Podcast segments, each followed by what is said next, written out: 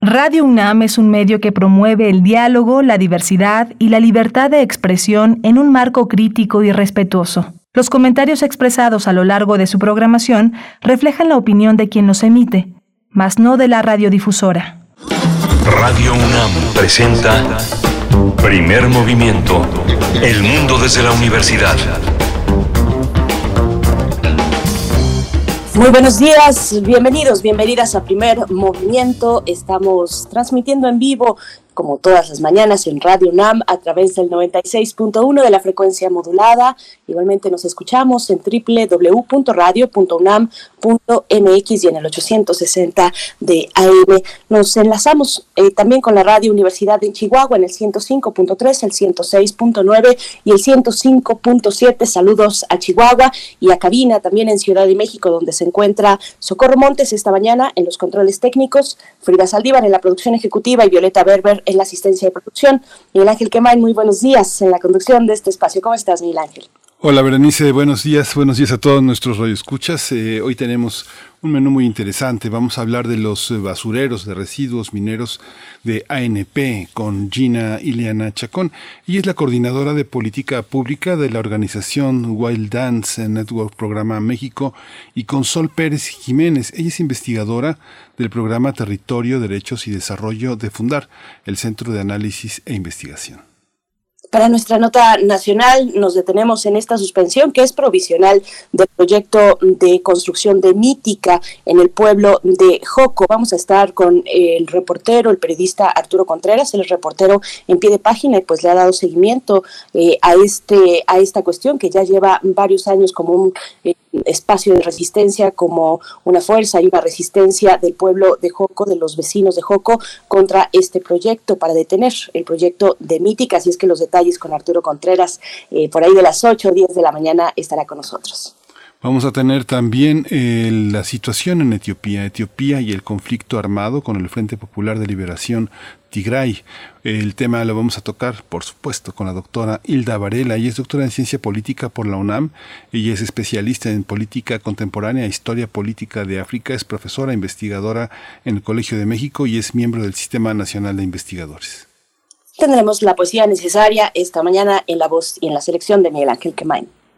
Vamos a tener una mesa del día también de, de superlujo, una mesa del día que analiza los tres años de gobierno de AMLO, todos los desafíos, los pendientes y hasta dónde ha llegado con esta cuarta transformación. Los analistas de esta mañana son Temoris Greco, él es periodista, politólogo y documentalista, es un ensayista importante, también un estupendo intérprete de nuestra realidad nacional. Y vamos a estar también con la maestra Keila Vargas Rojas, ella coordina proyectos en es especialista en prevención de violencia, seguridad ciudadana y prevención de lavado de dinero. Vamos a tener Biosfera en Equilibrio, como es costumbre, cada lunes con la doctora Clementina Kiwa, bióloga y doctora en ciencias, divulgadora del Instituto de Ecología de la UNAM. Y, y bueno, nos da este tema que, bueno, año con año, me parece que ella, al menos el año pasado y antepasado, particularmente el antepasado también, nos hablaba del heno, reciclar el heno, este, eh, pues esta planta que, pues en esta temporada es utilizada por muchos hogares para poner su nacimiento hacia la Navidad, pues bueno, vamos a ver, ella cultivó, cultivó un poco de heno y también nos va a comentar un poquito de cuáles fueron los resultados, así es que Clementina Equigua, para cerrar la emisión de hoy, lunes 6 de diciembre de 2021, vamos con nuestra información acerca de COVID-19, información nacional, internacional y también de la UNAM, vamos para allá. COVID-19. Ante la pandemia, sigamos informados. Radio UNAM. La Secretaría, la Secretaría de Salud informó que en las últimas 24 horas se registraron 48 nuevos decesos, por lo que el número de fallecimientos de la enfermedad de COVID-19 aumentó a 295.202. De acuerdo con el informe técnico ofrecido el día de ayer por las autoridades sanitarias en México, en ese mismo periodo se registraron 970 nuevos contagios, por lo que los casos confirmados acumulados aumentaron a 3.901.263, mientras que las dosis de las diferentes vacunas aplicadas contra esta enfermedad suman 134 millones 93.065. Los casos activos estimados a nivel nacional por la Secretaría de Salud son 20.067. La Organización Mundial de la Salud advirtió este fin de semana que la variante Omicron eh, del coronavirus se propagará como lo hizo la variante Delta y pidió que los gobiernos examinen eh, de manera eh, cuidadosa los datos que recogen de sus fronteras y evalúen sus riesgos para tomar medidas de contención adecuadas. La OMS reiteró su llamado a no entrar en pánico y tener en cuenta que la variante Delta es la causante del aumento considerable de casos y hospitalizaciones en varios países, sobre todo en Europa, desde hace dos semanas.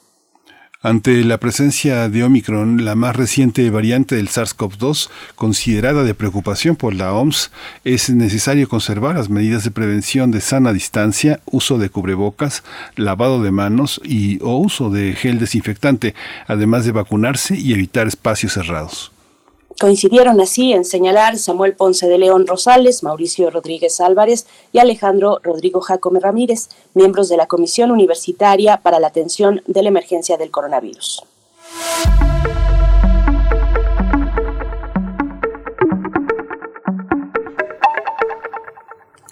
Xaltilotli, eh, espacio de artes, memorias y resistencias, fue inaugurado el pasado 2 de diciembre en el Centro Cultural Universitario Tlatelolco.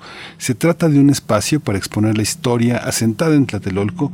Cuenta con más de 15.000 piezas del Fondo Universitario de Arte Indígena Antiguo, así como recursos digitales, táctiles y sonoros, entre muchos otros.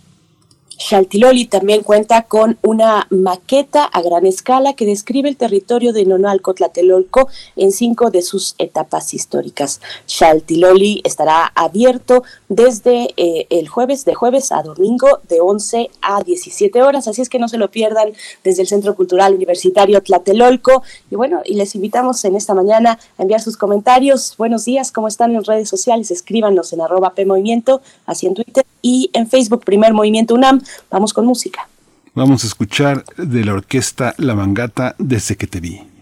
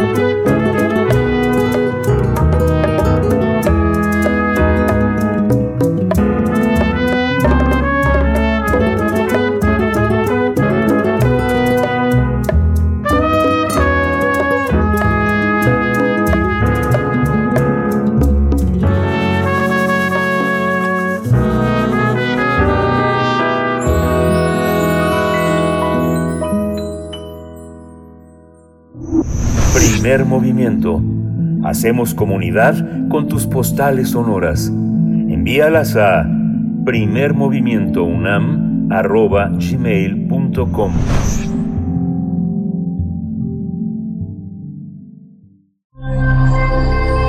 Ciencia y comunidad. Hoy vamos a hablar de los, daños que provocan los basureros mineros, principalmente cuando se ubican en áreas naturales protegidas, que se conocen como ANP. Los remanentes de esta actividad minera, el residuo, también conocido como jale, jale minero, son apilamientos de residuos sólidos que quedan al extraer los minerales de las rocas. Estos jales permanecen en los territorios por décadas, generalmente sin que se les dé ningún tipo de tratamiento para reducir su impacto ambiental. Cabe señalar que se consideran residuos peligrosos por sus altas concentraciones de metales pesados que contaminan de manera irreversible los suelos, los cuerpos de agua y el aire. De acuerdo con el inventario homologado preliminar de presas de jales presentado por la Semarnat, de las 585 presas de jales de la industria minera identificadas por la Secretaría de Medio Ambiente, un total de 65, es decir, el 11%, están ubicadas dentro de 17 áreas naturales protegidas. De ellas son 11 federales y 6 estatales. Además, otras 157 presas de jales están ubicadas a una distancia de entre 1 y 5 kilómetros de diversas áreas naturales protegidas del país. Vamos a conversar sobre los jales en áreas naturales protegidas y, la petición al Senado para prohibir la minería en esas zonas. Hoy nos acompañan eh, Gina Eliana Chacón. Ella coordina política pública de la organización Wildlands Network, Programa México. Bienvenida, Gina Eliana Chacón. Gracias por estar aquí en Primer Movimiento. Muchas gracias por la invitación y un saludo a su auditorio. Gracias, Gina Chacón. Igualmente, por mi parte, presento a Sol Pérez Jiménez. Ella es investigadora del programa Territorio, Derechos y Desarrollo de la organización Fundar, Centro de Análisis e Investigación. Sol Pérez Jiménez, bienvenida a Primer Movimiento. Gracias por estar con nosotros. Buenos días, gracias. Muchas gracias a las dos. Eh, empezamos por eh, eh, tratar de entender ¿Cuál es el impacto de los residuos de la industria minera? ¿Cuáles son las principales afectaciones y en qué zonas? ¿Cuáles son? ¿Cuál es la predominancia de la toxicidad en qué zonas del país? Empezamos contigo, Gina Eliana Chacón. Eh, muchísimas gracias. Mira, pues eh, primero que nada eh, recalcar que esto es una es un problema público es un carácter de carácter urgente. Eh, como bien mencionaron este tipo de basureros eh, de jales mineros pues por supuesto son eh, consecuencia de la actividad de la industria minera eh, el hecho que estén presentes en las áreas naturales protegidas eh, de hecho denota pues ya todo un despropósito estas áreas naturales protegidas se decretan justamente por el valor natural por la riqueza en la biodiversidad y precisamente eh, queremos subrayar eh, los daños eh, ecológicos irreversibles que estas actividades tienen. El número de estos jales mineros eh, actualmente, pues bueno, eh, sí son graves. Eh, y bueno, quisiera destacar también algo más eh, para dejar también a, a mi colega Sol Pérez, quien es especialista en este tema, pero quisiera antes que nada mencionar que estos 65 presas de jales mineros ubicadas en estas 17 áreas naturales protegidas, pues tienen consecuencias irreversibles. Ejemplo de ello ya sabemos también, eh, pues uno de los más graves, eh, pues accidentes mineros en la historia ocurrió en en Bacanuchi, Sonora, hace unos siete años. Y precisamente hay que recalcar que dentro del Inventario Nacional de Sitios Contaminados de la Semarnat y con cifras hasta el 2015 que tenemos, pues ya había generado 11 sitios altamente contaminados al interior de siete áreas naturales protegidas en el estado de Baja California Sur, de Guanajuato, de Michoacán, Morelos y Sonora. Insisto entonces en subrayar esto como un verdadero problema que debe de detenerse de, manera inmediata. Entonces doy la palabra a mi compañera Sol para que pueda profundizar en este punto. Adelante, adelante Sol Pérez Jiménez, muchas gracias. Sí, muchas gracias, buen día. Eh, sí, pues yo creo que en, en primer lugar, eh, creo que sí tiene que quedar muy claro que la toxicidad de los jales mineros no es un asunto a discusión. Eh, muchas veces, eh, incluso las propias empresas mineras eh, dicen que en realidad no son tan contaminantes como, como se afirma, pero por parte de, sociedad civil, pues en realidad se están usando los propios eh, datos de los organismos gubernamentales, ¿no? En este caso, Semarnat, que como ya bien dice, publica el, el listado homologado de empresas de jales y justamente en el en el comunicado de prensa que se publica pues también la información sobre la contaminación que implican estos jales mineros eh, pues cita las propias fuentes gubernamentales. En este caso pues la propia Secretaría de Salud la Dirección General de Epidemiología en el perfil nacional de riesgos 2020 tiene un capítulo completo sobre cómo los jales mineros implican eh, pues una contaminación ambiental fuerte, ¿no? Y en ese caso, obviamente tienen un riesgo alto a, la salud por la erosión de metales pesados tanto en el agua, en el aire, en el suelo también, ¿no? En los cultivos, eh, en la salud eh, eh, de los seres humanos, pero también en este caso, como lo estamos señalando, pues obviamente en, en, en el en la calidad ambiental de los ecosistemas donde están concentrados estos depósitos. Y entonces sí, para, para cerrar este tema del impacto ambiental de los jales mineros, eh, pues sí nos parece bastante preocupante que, que estas áreas naturales protegidas, incluso cinco reservas de la biosfera, que, pues es una categoría muy importante de, de conservación, están expuestas a estos jales mineros. Y eso no es una cuestión reciente, desafortunadamente es una cuestión histórica, ¿no? Estos depósitos tienen eh, décadas prácticamente estando ahí expuestos sin un correcto manejo ambiental y por eso nos parece aún más preocupante que se abran o nuevas minas eh, de tajo a cielo abierto o nuevos depósitos de jales mineros dentro o muy cerca de áreas naturales protegidas. Por eso la campaña.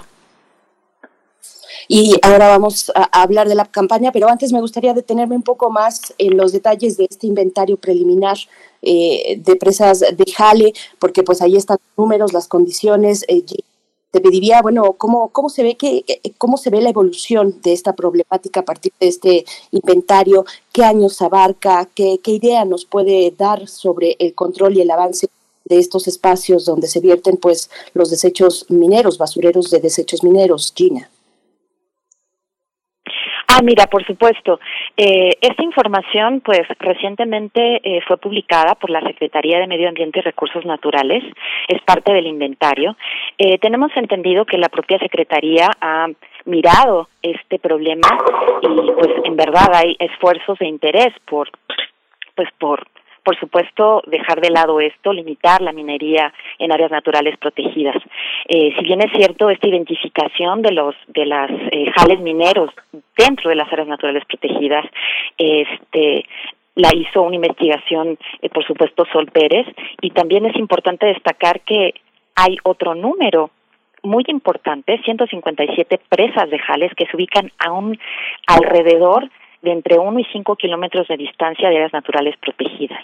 Eh, queremos recalcar esta información porque no solamente se trata de las, de las presas de jales que existen dentro de las áreas naturales, por supuesto, eh, como se sabe, pues una área natural protegida no tiene límites, no hay muros, no hay barreras que puedan dividir y pues vaya, cualquier eh, actividad que se genere alrededor, cualquier actividad nociva, cualquier actividad extractiva que exista alrededor de las áreas naturales protegidas, por supuesto que las daña. Daña el equilibrio ecológico, daña inclusive la conectividad, están en riesgo muchísimos este corredores biológicos, por ejemplo en el norte del país, precisamente en el estado de Sonora, pues tenemos muchísima actividad minera eh, alrededor de áreas naturales protegidas, inclusive alrededor eh, de áreas destinadas voluntariamente a la conservación. Y aquí quiero apuntalar esto. Las áreas destinadas voluntariamente a la conservación también son parte del, del Sistema Nacional de Áreas Naturales Protegidas. Eh, el gobierno federal las reconoce y pues vaya, aquí hay en Sonora, como bien decía, aquí hay pues actividades mineras cerca de corredores biológicos de jaguares. Hay que entender entonces que este tipo de eh, residuos mineros altamente peligrosos, como bien lo señalaban, pues sí están poniendo en jaque la protección efectiva de estas áreas, el balance ecológico y pues es importante eh, de verdad eh, mencionar que esto es tan solo una muestra de los 73 proyectos mineros activos actualmente en las áreas naturales protegidas. Esto es información este, que ha actualizado, eh, pues está actualizada hasta marzo del 2021 y pues también una vez más dejo la palabra a mi compañera Sol, quien puede ahondar en este en este tema de los jales mineros. Precisamente, Sol, eh, bueno, lo que nos puedas comentar sobre cómo ha evolucionado esta problemática, qué nos dice en detalle este inventario preliminar de presas de Jales, pero también cómo entenderlo. Eh, eh, explícanos cómo, cómo podemos entender que esté permitido o no, o cómo es que esto puede, puede ocurrir de esta manera, que existan estos Jales dentro de áreas naturales protegidas. Cuéntanos un poco, Sol, por favor. Sí, claro. muchas gracias. Pues en realidad yo creo que, que, es muy importante esta, tener claro que desafortunadamente no podemos tener como una idea muy clara de la evolución de la problemática porque hasta la publicación del, inventario homologado de presas de Jales en realidad no había un inventario nacional no sobre estos jales o residuos mineros a lo largo del país se tiene muy claro que históricamente hay regiones muy afectadas, como Hidalgo en Pachuca, etcétera, ¿no? Prácticamente en todo el país ha habido eh, minería, eh, eh, por ejemplo, explotación colonial o hace siglos, entonces están, o durante el siglo XX, entonces eh, están esos residuos de jales que saben, ¿no? en Tasco, Guerrero, etcétera, ¿no? En cada estado se sabe que hay alguna región con presas de jal. Pero no teníamos ese inventario nacional que nos pudiera como dar una cifra de cómo han aumentado cada vez más. Algo muy importante a tener en cuenta es que en la última década la minería en México ha atravesado por un proceso pues muy importante de expansión, de aumento de proyectos mineros. Eso significa, y esta problemática que, eh, que se está identificando ahora mucho más claramente. Conforme aumentan los proyectos mineros, las minas a Tajo a cielo abierto en México, pues aumentan todos estos residuos que va dejando la minería, ¿no? Actualmente la, la minería a cielo abierto, que tiene una vida de operación, una vida útil de las minas entre 10 y 15 años, un claro ejemplo es Cerro de San Pedro, que empezó a operar en 2006 y ahorita pues ya la mina está cerrada en San Luis Potosí y dejó pues todos estos jales, ¿no? Precisamente. Entonces, conforme más van aumentando las minas, más van aumentando los desechos que se quedan expuestos cerca de las poblaciones y los ecosistemas, ¿no? Entonces, es un problema ambiental y de salud pública sin duda y eh, por qué se encuentran o por qué está prácticamente permitido que estén dentro de las ANPs, pues es precisamente esta falta de pues homologación de la de la normatividad, ¿no? O sea, puntualmente en el sector ambiental, eh, si bien tenemos una legislación para proteger los ecosistemas importantes en biodiversidad, comunidades, en manejo sustentable de recursos.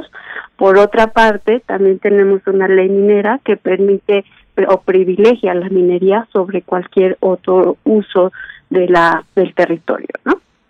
Entonces eh, tenemos un problema importante y por eso consideramos en este contexto internacional incluso, ¿no? De de crisis ambiental, cambio climático, como sabemos acá pasar la COP eh, 26, donde se reconoce y el gobierno mexicano se compromete a estos pactos para detener la deforestación, proteger la biodiversidad y aún así se sigue permitiendo la minería dentro de áreas naturales protegidas. ¿no? Yo creo que ahí, este, si algún minero nos está escuchando, tal vez nos va a decir, este, y pues dónde quieren que lo tiremos. Y ahí nos dijeron que lo echáramos.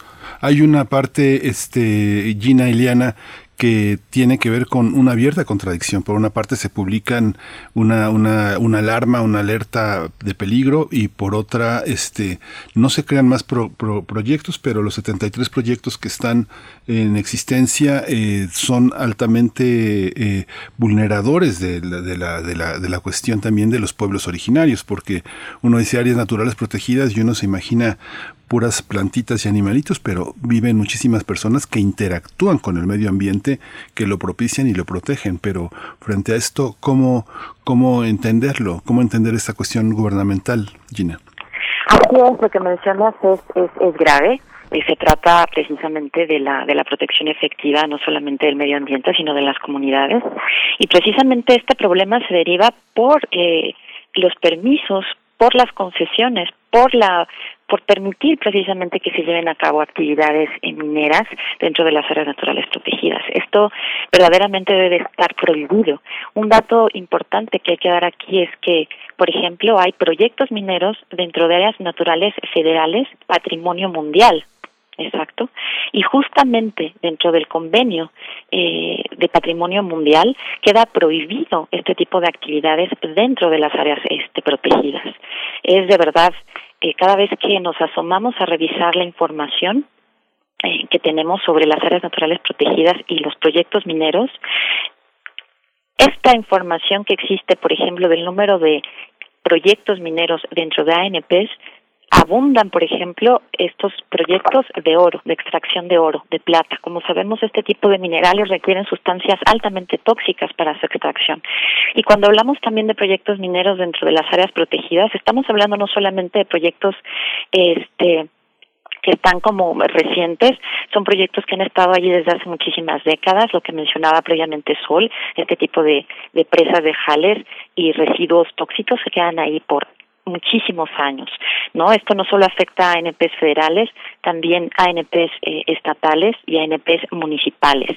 Sitios Ramsar también, que son eh, sitios de protección de humedales, importantísimos para la biodiversidad. Entonces, sí sabemos que esto es consecuencia de que permiten tener las actividades extractivas dentro de sitios que deberían precisamente de ser para conservar, para garantizar inclusive eh, pues el derecho a un medio ambiente sano, el derecho a la salud de las propias comunidades. Hay un tema aquí muy delicado también en la en el área natural protegida de eh, del estado de Nayarit en en, en Wirikuta. Este es un un espacio importantísimo para la comunidad, para las comunidades indígenas, pues bueno, ahí también hay este presencia de, actividades extractivas y de presas de jales. Entonces, eh, quisiera mencionar también que este problema ya había sido vislumbrado por la Cámara de Senadores y desde el año 2018, a finales de 2018, se presentó una primera iniciativa eh, para prohibir este tipo de actividades. Eh, de ahí a la fecha se han eh, pues presentado cinco iniciativas en la Cámara de Senadores justamente para prohibir esto, pero no entendemos los mecanismos de dilación que se tienen dentro de la Comisión de Medio Ambiente, Recursos Naturales y Cambio Climático, porque desde entonces a la fecha no se han discutido estos proyectos, no se han aprobado estos proyectos y seguimos en el limbo. Lo que ocurre aquí es que hay una grave afectación, afectación al derecho humano a medio ambiente sano, al derecho a la salud inclusive, y pues bueno, parte de la campaña es este, resaltar la urgencia y también eh, mencionar que el marzo pasado la Cámara de Diputados sí eh, avaló una iniciativa para hacer una reforma al artículo 46 de la Ley General de Equilibrio Ecológico y Protección al Ambiente que precisamente prohíbe este tipo de actividades dentro de las áreas naturales protegidas. Eh, esta reforma fue aprobada por mayoría de votos y, por supuesto, fue enviada a la Cámara de Senadores. Actualmente seguimos esperando que en el Senado se haga una discusión seria y se avance para la, eh, para la protección efectiva de estas áreas naturales. Así estamos en este contexto. Sí, es que uno, uno ve, por ejemplo, ahorita que mencionaba lo de San, Luis Potosí, no es tan visible, no es tan visible como, por ejemplo, la Reserva de la Biosfera del Vizcaíno en Baja California o el, el maravilloso espacio de la Reserva de la Biosfera Santuario Mariposa Monarca, que tiene una gran comunidad, mucha gente vive de, esa, de ese aspecto y sí es visible porque es un, un territorio sumamente turístico y pero y los demás, cómo, cómo entender la participación de, de, los demás espacios. Hay una, hay un activismo, hay una eh, eh, respuesta de las comunidades, Sol Pérez Jiménez. Sí, gracias. Eh, pues es que en realidad esa, esa es la cosa, ¿no? los impactos, las afectaciones en la salud, en la vida diaria, en el consumo de agua, en el manejo sustentable de recursos del bosque, está. O sea, esas problemáticas locales sin duda existen a lo largo de todo el país. De eso, a que sean visibles o estén en redes sociales o que se estén conocidas como un movimiento social, en este caso pues tan emblemático, ¿no? Como la defensa del territorio de Wirikuta, pues tal vez no son tan visibles, ¿no?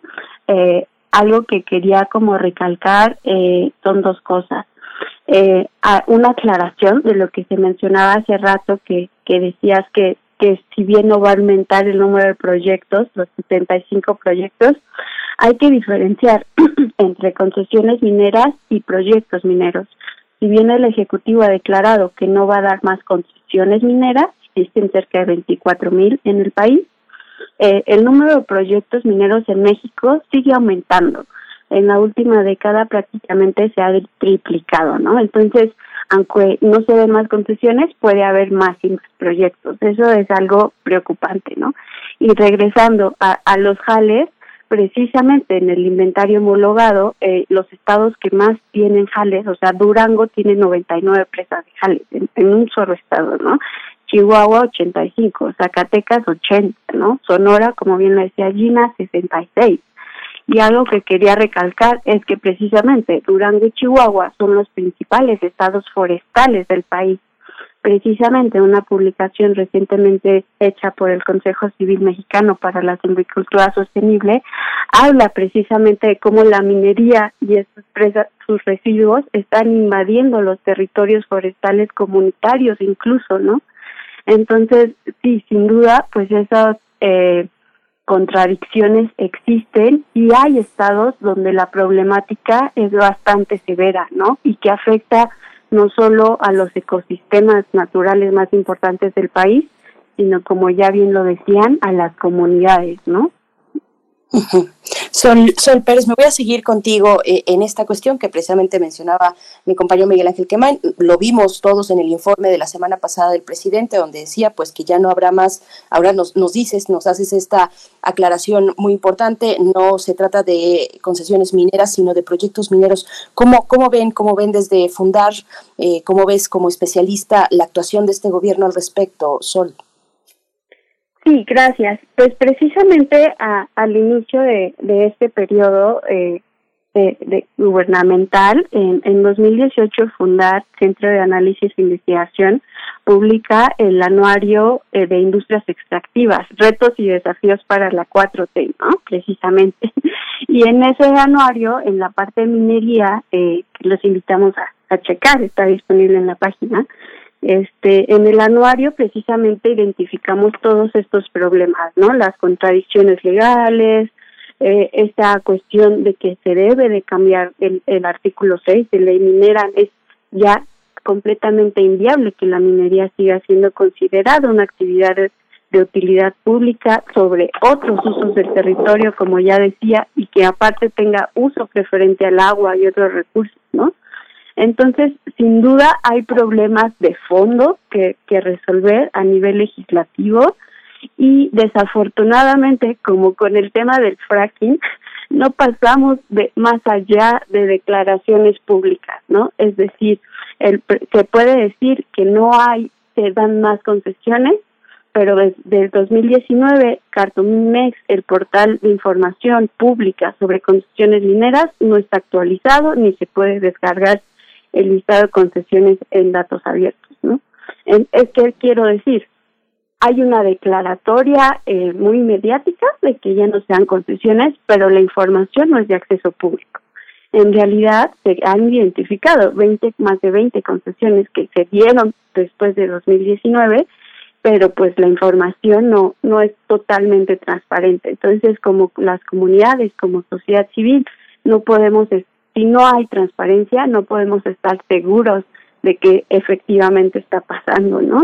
Y, y pues eso, creo que, que sin duda hay que atender estos problemas de fondo, pero a nivel, eh, pues sí, legislativo, ¿no? De modificar la ley minera, modificar la LEGEPA, para que todas estas declaratorias pues se concreten en, en hechos, ¿no? Que sí ayuden a blindar un poco a los territorios de los múltiples impactos de la minería y sobre todo a las que las comunidades puedan pues definir y gestionar sus propios recursos y bienes comunes, ¿no?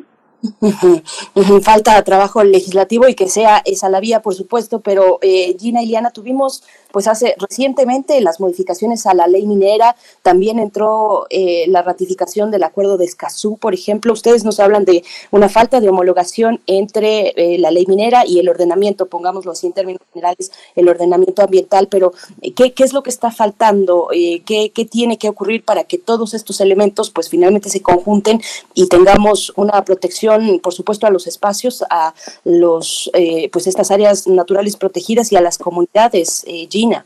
Por supuesto, has hecho mención precisamente a la entrada también del acuerdo de, de Escazú y pues vaya, este es otro instrumento que protege cabalmente eh, pues al menos en teoría, vaya, tenemos que implementarlo, pero eh, nos permite el acceso a la información, como mencionaba bien Sol, no hay información accesible, no hay información inclusive pues actualizada, entonces ese es un principio elemental y es necesario.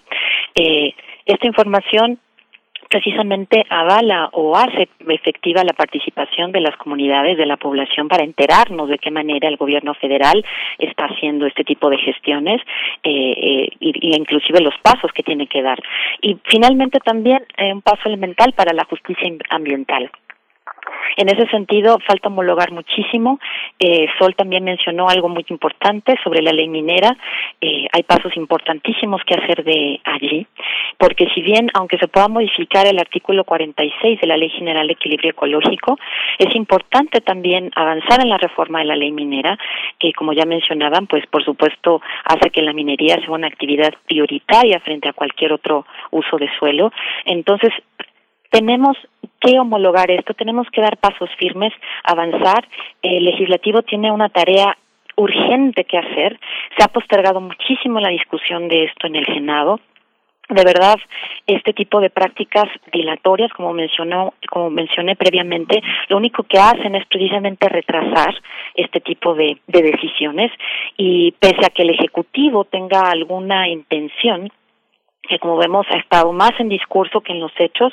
La Secretaría de Medio Ambiente ha inclusive también mencionado la necesidad de parar este tipo de actividades dentro de las ANPs. Lo único que vemos es aquí son intenciones y lo que no ocurre para nada son las reformas a las leyes que son necesarias. Como mencioné previamente, hubo un paso importante, un avance importante el 3 de marzo en la Cámara de Diputados con la reforma al artículo 46 de la Ley General de Equilibrio Ecológico. Esto no es suficiente. No es suficiente para blindar del todo a las áreas naturales protegidas y para dotar, de, este, hacer válidos el ejercicio del derecho a las comunidades que están ahí, que puedan decidir inclusive. Entonces, de verdad hay camino, mucho camino que recorrer.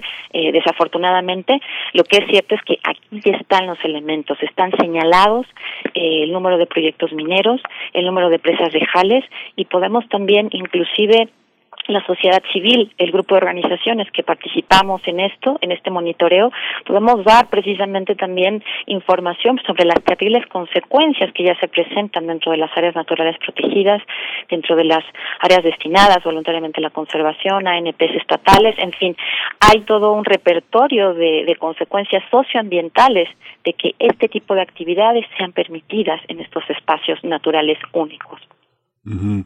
Sol, eh, eh, Sol Pérez Jiménez, eh, voy contigo. Eh, ¿Tú crees que este, este tema, después de la explicación tan amplia que da Gina, Gina Eliana Chacón, uno podría pensar que hay un blindaje, pero en los hechos, como tú explicabas hace un momento, crecen los proyectos, que esta distinción que nos haces ver es muy importante porque pareciera que no, no, no aumentan las concesiones, pero detrás está el escenario de los proyectos crecientes hay una parte en la que pareciera que hay un compromiso preelectoral eh, de, del gobierno federal por no tocar a los mineros, ¿no? Como pasa con el tema de los impuestos, ¿no? Todos los mexicanos somos iguales, este, seas un profesor o seas un abarrotero, que un, un dueño de Cemex, un dueño de, de una panificadora. Es, parece que todos tenemos que pagar en la misma proporción ¿Pasa lo mismo? ¿Es, es una cuestión de cuota, de, de, de, pactar con un compromiso que no espante a los hombres más ricos del país y que no podamos detenerlos? ¿Es eso lo que está pasando? ¿Tú cómo lo ves? Sí, gracias. Eh, pues precisamente creo que todos nos hacemos esa pregunta. ¿Qué falta? Eh, los impactos ya están reportados desde hace, estoy segura, desde hace más de una década, tanto desde la academia, sociedad civil, las comunidades afectadas por la minería en México han venido denunciando las múltiples pues, violaciones a derechos humanos, temas de contaminación ambiental, toda la conflictividad, etcétera, etcétera, ¿no? O sea, los conflictos y los impactos ya están a lo largo de todo el país. Hay estudios rigurosos publicados por parte de la academia, sociedad civil ha hecho también un trabajo muy importante a nivel eh, nacional y, y, en cada estado de la República prácticamente existe pues sociedad civil y comunidades organizadas para para evidenciar estos impactos de la minería y oponerse a ellos, ¿no? Existe también, como ya bien lo mencionaba Gina, autoridades eh, gubernamentales de alto perfil que también han salido a, a decir que esto es una problemática nacional. Existe también ya, por así decirlo, las propuestas y soluciones de cómo atender esta problemática. Desde este año también se presentó paralelamente a todo el proceso de prohibición de la minería NP sale públicamente la campaña Cambiémosla ya para cambiar la ley minera. Los invitamos por favor a sumarse, a checar la página de internet, redes sociales. Es decir, está toda esta pues escenario de debate público, ¿no? La propia secretaria de Semarnat en múltiples ocasiones ha hablado de cómo la minería a cielo abierto es un problema que necesitamos resolver, ¿no? Y por así decirlo claramente, detener eh, y, no pasa nada, ¿no? No, como ya bien dice Tina, no, no, no es avanza la discusión el legislativo. Sabemos evidentemente que hay un gran lobby pro minero. Eh, hace poco en la Convención Internacional de Minería en Acapulco, pues las principales empresas nacionales y extranjeras presentan todo este discurso, ¿no? De minería sustentable, etcétera eh, entonces, pues claro, hay un debate público pues bastante desigual en términos de, de, poder político y económico, ¿no?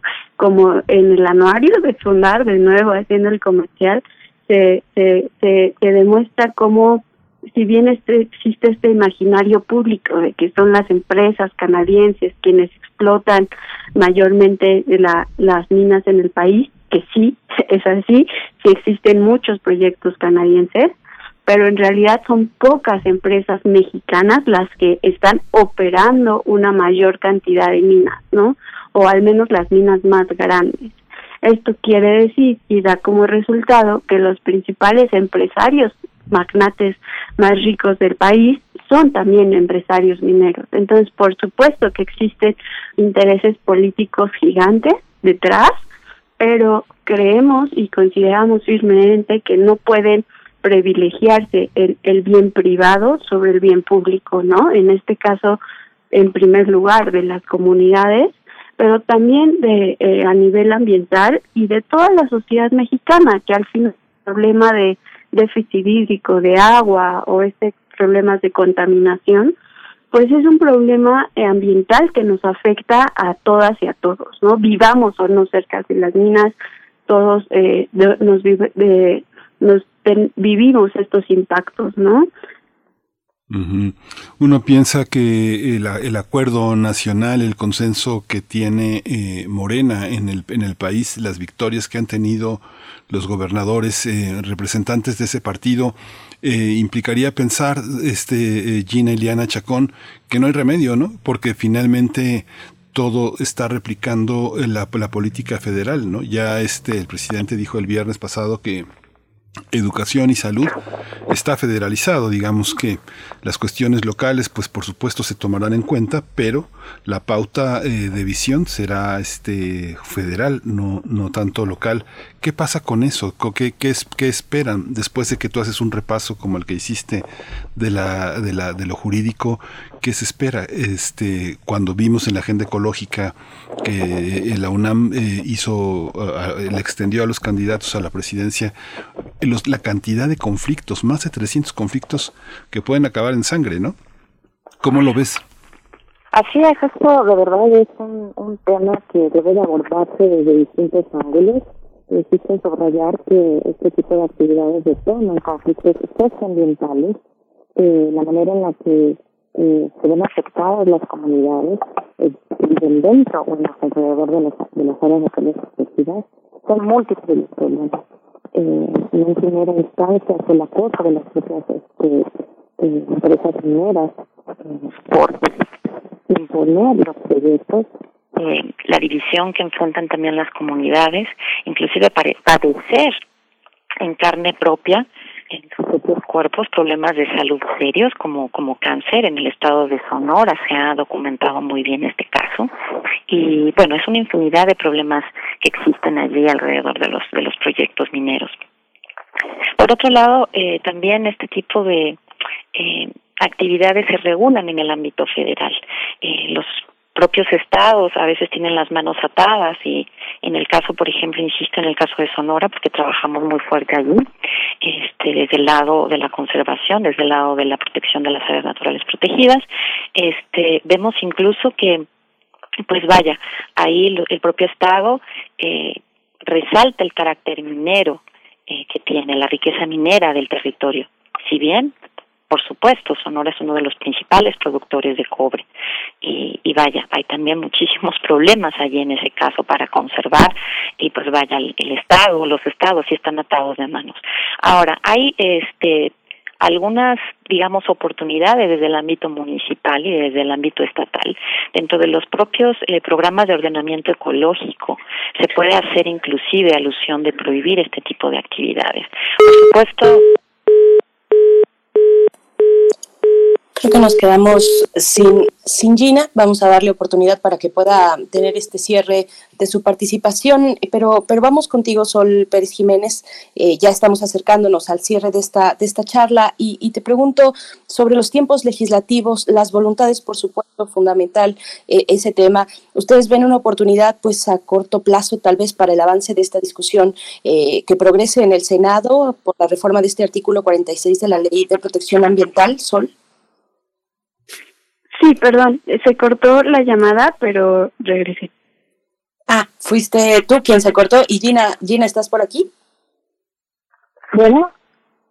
Hola. Ahí está. Pues vamos, vamos a dar, eh, Gina, eh, ya te tenemos también. Vamos a dar un cierre. Bueno, si quieres eh, eh, cerrar tú misma con este comentario. Eh, ya nos estamos enfilando al final de, este, de, esta charla, Gina, pero cerrar ese comentario que nos estabas compartiendo, se cortó la comunicación y, y si quisieras dar un cierre, Gina. Pues cierre es precisamente hacer un llamado, un llamado urgente, un llamado enérgico a todas las autoridades de gobierno, a los propios este, representantes, a los, senado, al, a, los, a los senadores, al propio Senado.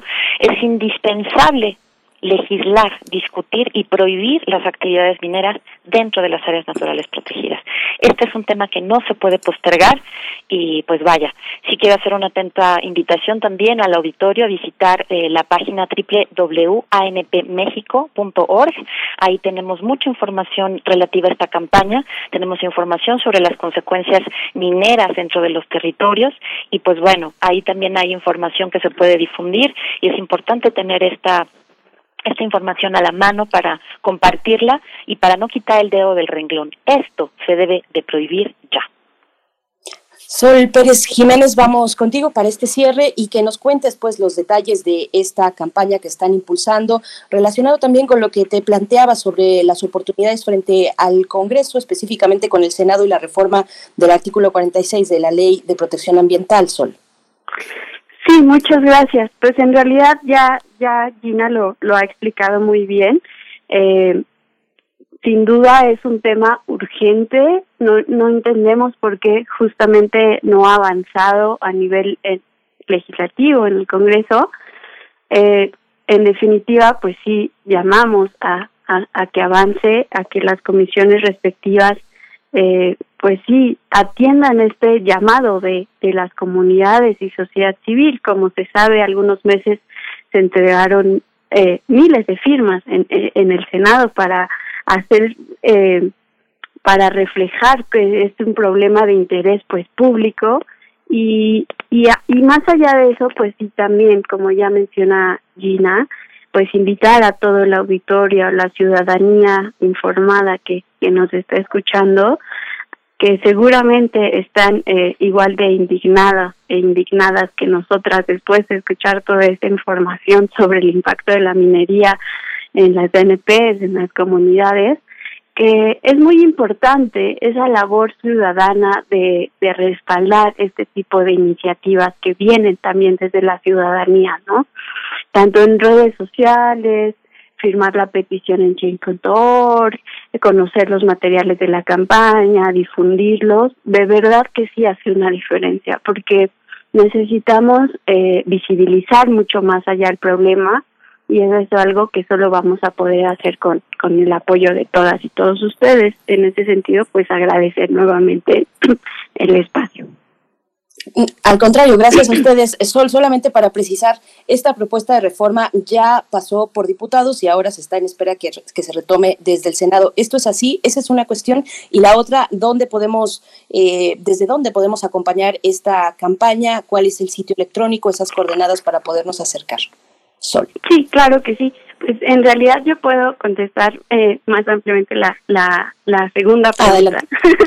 Sobre, eh, los invitamos a visitar eh, la página que mencionaba Gina de anps.org, donde, donde se puede acceder a la petición que está en chain.org y a todos los materiales que se han publicado para eh, prohibir la minería dentro de ANP y el estatus actual de que justamente va a salir de la comisión, creo que lo puede explicar Gina mucho mejor.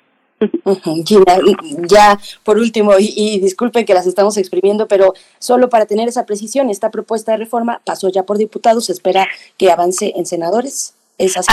Así es, desde, desde marzo que se aprobó esta eh, reforma en la Cámara de Diputados pasó de inmediato a la Cámara de Senadores. Ahora pues he estado allí desde el periodo eh, legislativo anterior y hemos arrancado desde septiembre esperando a que se discuta noviembre, diciembre y aún no pasa nada. Entonces eh, eh, sí es importantísimo que retomen sus actividades, que legislen, que discutan y que realmente hagan la labor de proteger de manera efectiva estos espacios. Entonces esperemos que esto ya no ya no ya no demore mucho más porque en efecto ha pasado mucho tiempo y como mencioné, además de esta hay cinco iniciativas atoradas dentro de la Comisión de Medio Ambiente y Recursos Naturales del Senado. Iniciativas que están en esta misma dirección para prohibir la minería en ANPs y no pasa nada. Como mencionaba Sol, aquí hay intereses que están de fondo y que están evitando, prohibiendo este, que esto avance, que se legisle en favor del bien común. Y solamente para eh, reiterar la invitación a que pasen a visitar la página www.anpmexico.org. Ahí está la campaña de Change, ahí está una serie de materiales que pueden ser de difusión, hay infografías, hay mapas que pueden inclusive ilustrar mucho mejor este, este tipo de problemáticas. Pues les agradecemos muchísimo Sol Pérez Jiménez, investigadora del programa Territorio, Derechos y Desarrollo de Fundar, Centro de Análisis e Investigación, tu presencia esta mañana. Muchas gracias. Muchas gracias a todos ustedes y un saludo al auditorio. Gracias Gina Iliana Chacón, eh, coordinadora de política pública en Wildlands Network Programa México. Muchas gracias por tu participación esta mañana. Gracias por la invitación y una invitación también eh, al, al auditorio para seguir este tema. Muchas gracias. Gracias. Gracias, gracias a ambas. Bien, pues nosotros estamos ya a punto de despedirnos de la Radio Universidad en el estado de Chihuahua. Muchas gracias por su escucha. Saludos allá a Karina, a quien está también a cargo de la consola. Vamos a ir con música antes de ir al corte. Después volveremos con nuestra nota nacional y con todos nuestros contenidos. Todavía dos horas por delante aquí en Primer Movimiento. Esto que escucharemos se titula Por Amor al Odio de Rafael Lechowski. Con esto nos despedimos y luego vamos al corte. No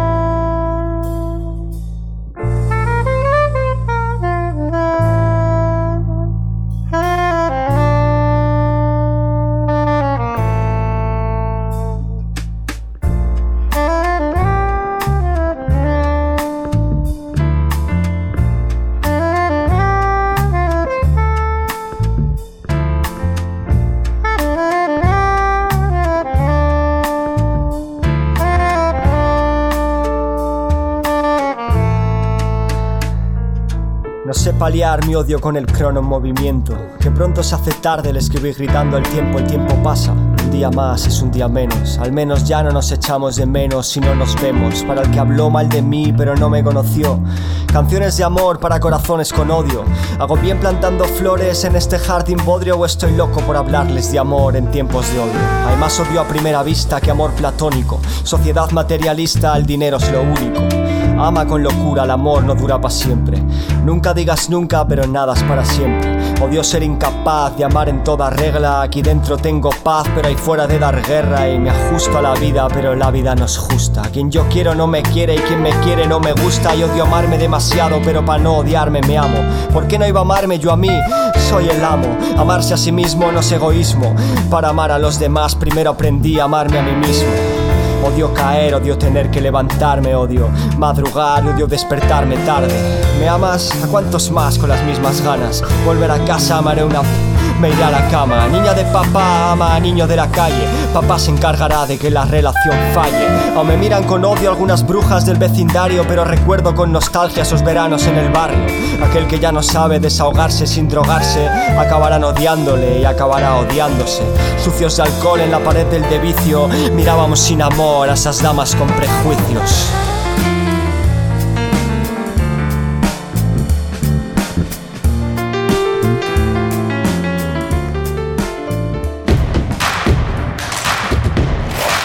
En redes sociales. Encuéntranos en Facebook como Primer Movimiento y en Twitter como arroba PMovimiento. Hagamos comunidad.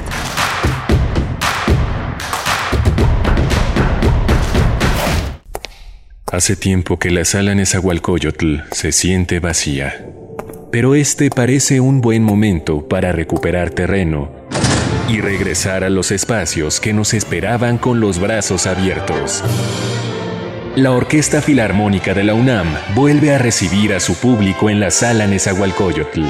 Consulta el protocolo COVID para asistir a los conciertos en música.unam.mx diagonal protocolo-COVID o escúchalos a través de Radio UNAM todos los domingos a las 12 horas.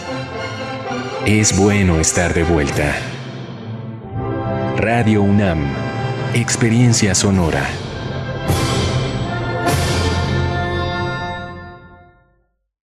Mi hijo tiene hambre de gloria. Es deportista. Mi hija tiene hambre de crecer. Es artista.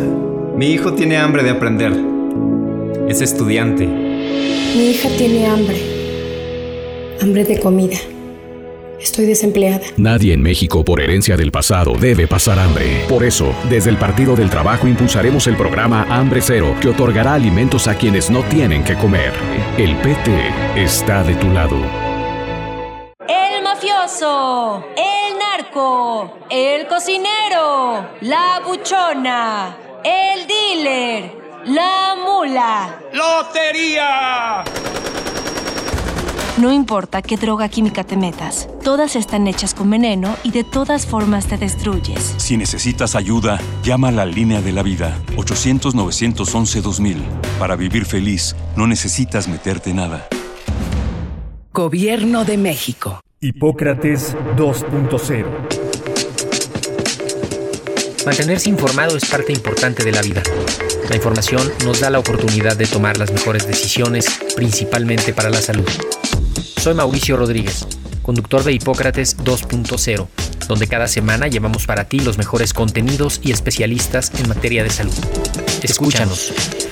Hipócrates 2.0, martes a las 18 horas, por Radio UNAM. Experiencia Sonora. La Ciudad de México en los ochentas fue nido de jóvenes eclécticos, creativos y desfachatados, lo que dio lugar a una gran riqueza cultural. No te pierdas la exposición El eterno retorno de Jesús y los mutantes. Escenas del entorno underground en 47 fotografías de Rubén Ortiz Torres. Disponible en la Galería Rampas del Museo Universitario del Chopo.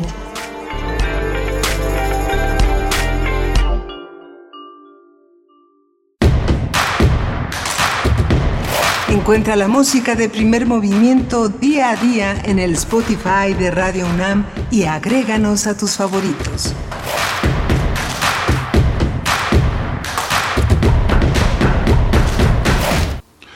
Hola, buenos días. Ya estamos de regreso aquí en Primer Movimiento. Fueron unos minutitos nada más de esta despedida que hicimos eh, con esta extraordinaria canción de Rafael Lechowski, Por Amor al Odio, una letra potente y polémica.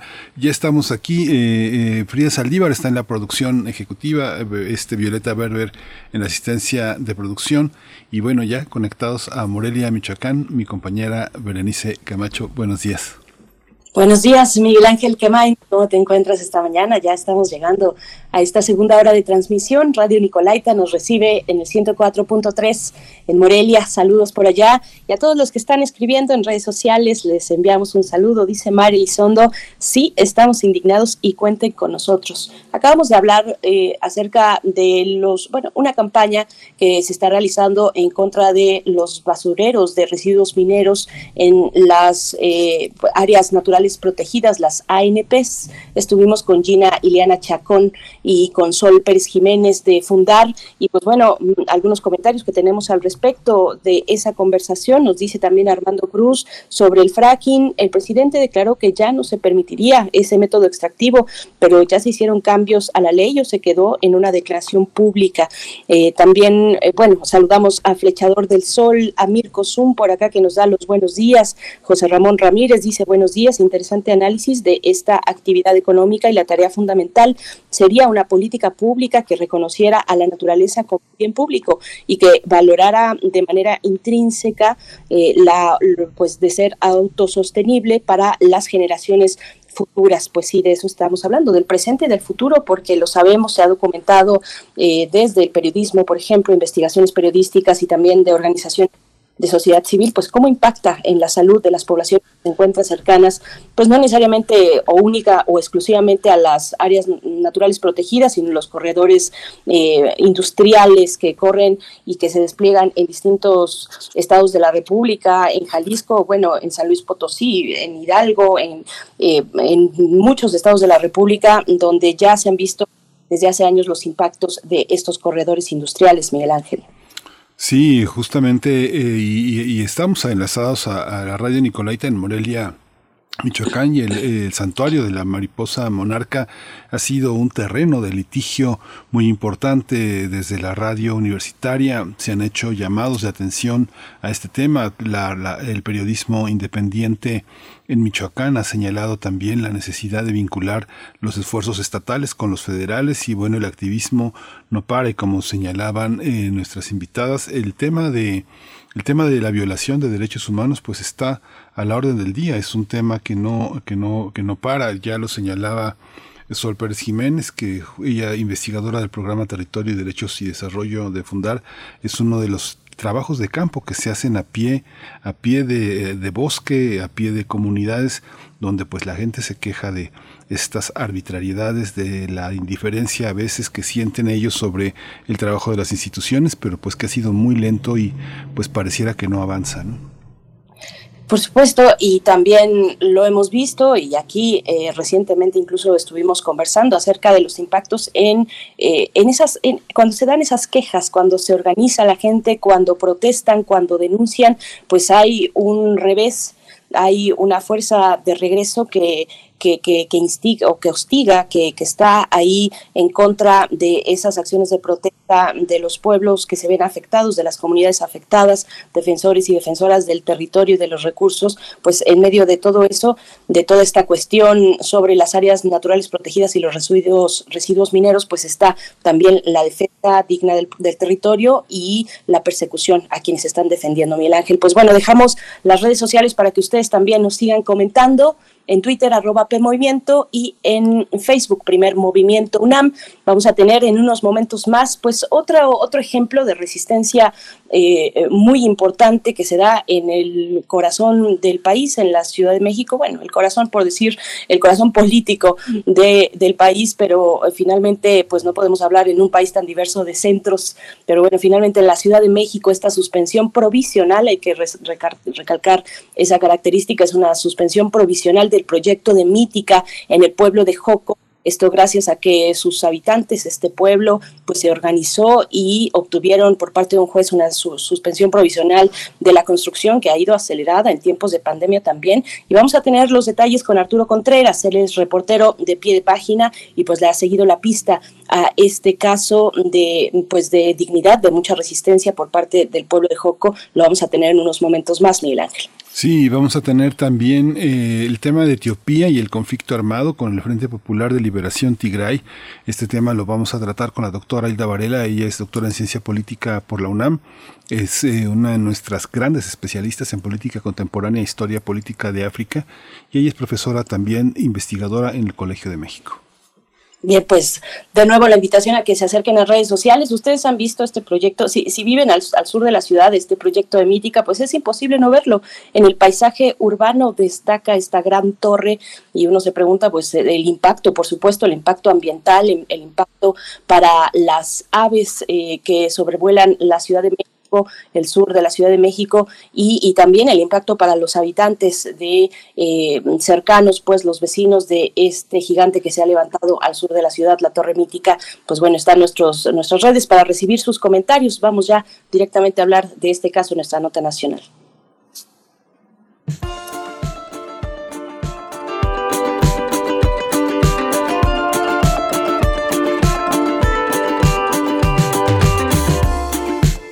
Día que te vi por primera vez, el cielo se abrió y todo cambió. Fue como si te conociera bien. No hacía falta hablar de nada. Mejor será que te arrepientas de lo que dijiste ayer. Voy hacer como si no hubieses dicho, hubieses dicho nada.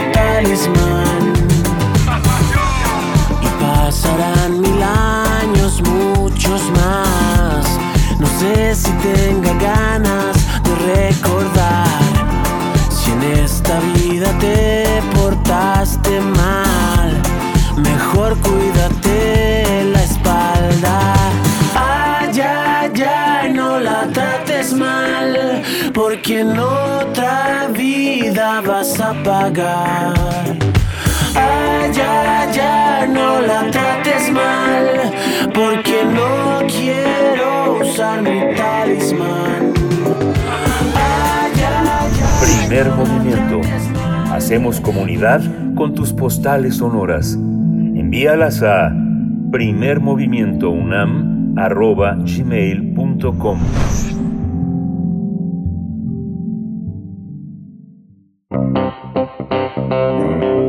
Nacional.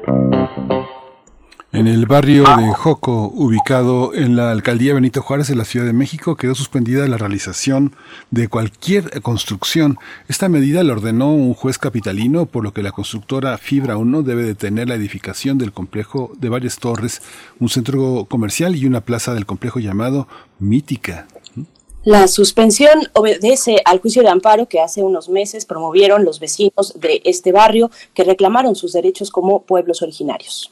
Hay que señalar que desde 2012, cuando inició la construcción de Mítica, los habitantes manifestaron su preocupación por las afectaciones que tendría esta zona. Esto se debe a que el megaproyecto pretende transformar el 40% del territorio del barrio de Joco. Además, planea cambiar la fisonomía de la calle Real de Mayorazgo al cerrar su acceso, lo que generó protestas de los vecinos. No obstante, la comunidad del barrio reconoce que tan solo se trata de una suspensión temporal porque falta que el juez decida sobre el caso, aunque los vecinos destacan que seguirán defendiendo su territorio. Pues bien, vamos a conversar esta mañana sobre la suspensión provisional contra este proyecto y este día nos acompaña a través de la línea Arturo Contreras, reportero en pie de página. Arturo, muchas gracias por tomar esta comunicación y compartir con la audiencia de Primer Movimiento y Radio UNAM. Muy buenos días. Muy buenos días, muchas gracias por la invitación.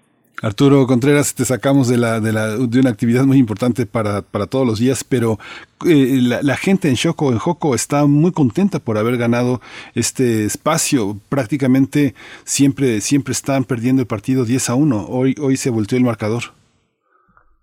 Pues uno, uno quisiera pensar eso, pero más bien parece como, como una medida que no se ha acatado, ¿no? Porque las obras han seguido desde, desde la semana en que se en que se lanzó esta edición del juez, ¿no? Mítica no ha parado y al parecer lo hacen con la complacencia de las de las autoridades locales, ¿no? De la Secretaría de Medio Ambiente de la Ciudad de México, quienes este jueves, me parece, fueron a hacer una visita para para verificar que se hubieran detenido las actividades, ¿no?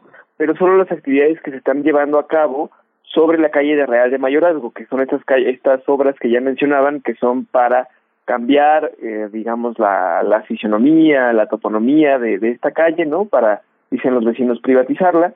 El proyecto de Mítica incluye un área, un espacio libre, un espacio al aire, al aire libre, en el cual la gente pueda pasar libremente, pero que se va a incorporar y que va a ser parte de este gran centro comercial, gran centro urbano que ellos están planeando. Entonces la gente, los vecinos, desde que iniciaron las obras, se, se negaron a ello, dijeron no queremos que toquen la calle, queremos que la dejen como están, este no no queremos tener que cambiar nuestro paso peatonal a como ustedes dicten y, y pues bueno, como ya mencionaron ustedes, ellos empezaron a organizarse, empezaron a pedir su reconocimiento como pueblo indígena y bajo esa bajo esa figura fue que demandaron a la constructora para que detuviera estas estas obras. Sin embargo, no lo ha hecho.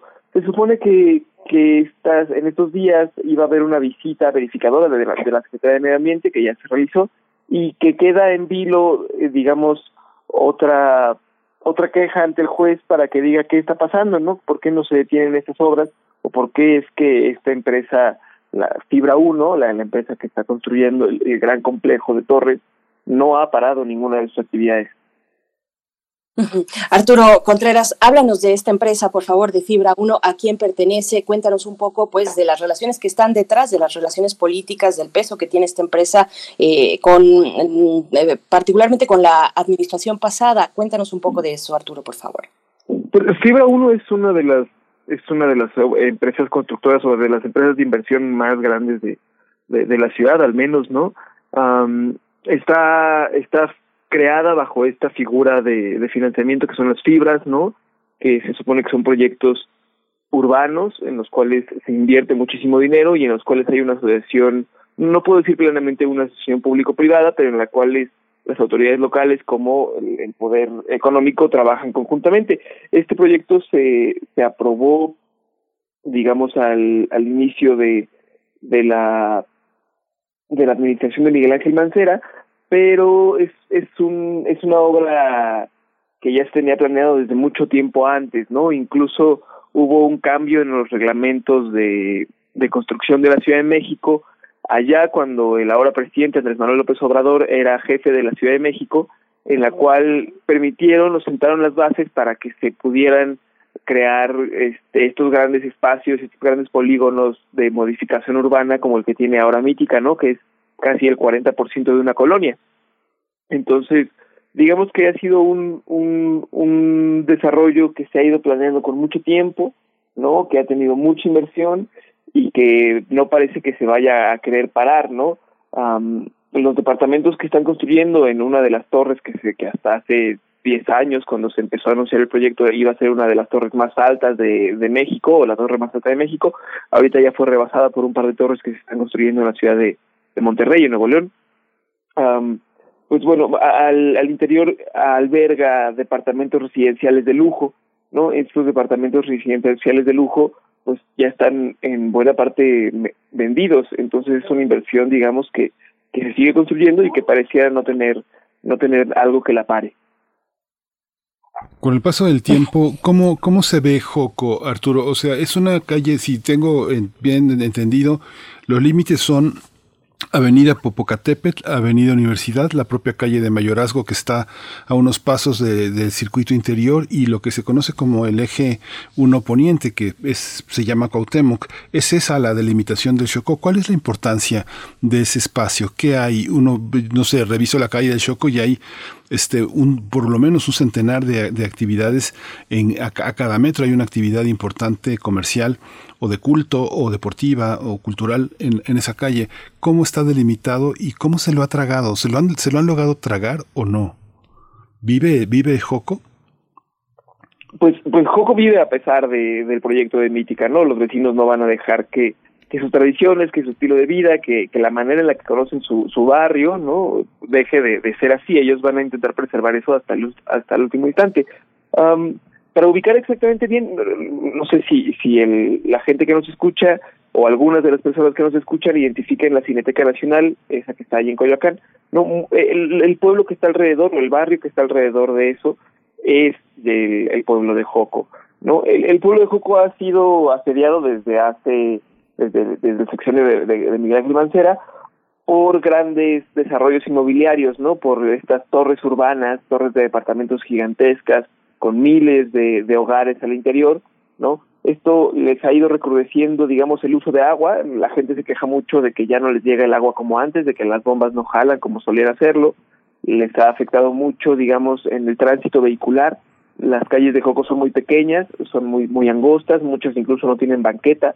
Um, entonces esto complica, digamos, la entrada y la salida de los vehículos. Una, una de las grandes quejas de, esta torre de, Mítica es precisamente esa, ¿no? que van a agregar tantos tantos departamentos al interior con tantos caos, con, con, con, tantos automóviles que, que el flujo vehicular va a colapsar y van a haber grandes grandes embotellamientos al interior de la colonia. No solo eso, ¿no? Sino, digamos, antes la gente decía, pues es que nosotros teníamos espacio para hacer nuestras fiestas típicas, ¿no? Para hacer nuestras fiestas eh, de, de, del santoral, ¿no? Este, eh, y para hacer la, la fiesta en la calle y ahora con las obras ya no podemos, ¿no? Salen los vecinos o los nuevos vecinos a decirnos que nos callemos, a acosarnos, ¿no? A cambiar el, la, la forma típica de organización incluso del pueblo. Entonces digamos que esa es como un poco la pelea de la gente. El, el pueblo de Joco hasta hace mucho tiempo, digamos hasta hace unos 100 años aproximadamente, era solía ser una hacienda muy grande con campos de cultivo uh, en el arroyo del río Churubusco. Ahora ese río Churubusco pues ya es una avenida, ¿no? Y es un río entubado, pero uh, digamos que muchas de las casas viejas, muchas de las familias que llegaron a vivir ahí desde hace 100 años siguen viviendo, ¿no? Si uno platica con, con las personas mayores de la colonia, ¿no? Con, con las señoras, con los señores, pues le cuentan, no, pues yo yo me iba caminando a la escuela, cruzaba un campo de hortalizas y después llegaba a mi casa y cuando iba caminando a la escuela y regresaba, iba cogiendo en el camino alguna fruta o alguna verdura que se fuera a ocupar para la cocina, para la comida de ese día, ¿no? Incluso había gente que, que cuenta que pescaban y que nadaban en el río. Digo, por supuesto eso ya no es culpa de Mítica, ¿no? Pero sí es una muestra de cómo la ciudad se ha ido comiendo pues un montón de pueblos y un montón de colonias y barrios que, siguen ahí y que están peleando por su permanencia. Arturo Contreras, cuéntanos cómo se han organizado los vecinos eh, cuentan, por ejemplo, con denominación de pueblo originario. Eh, esto, ¿qué, ¿qué, garantías, pues, eh, les otorga ese estatus, pues, de de, ser eso, de ser precisamente un pueblo, el pueblo de Joco, eh, que, que, lleva pues toda esta tradición, Arturo. Exactamente. Ellos, la, digamos que la punta de lanza de, de su defensa legal es esa, ¿no? La, la como pueblo, como pueblo originario.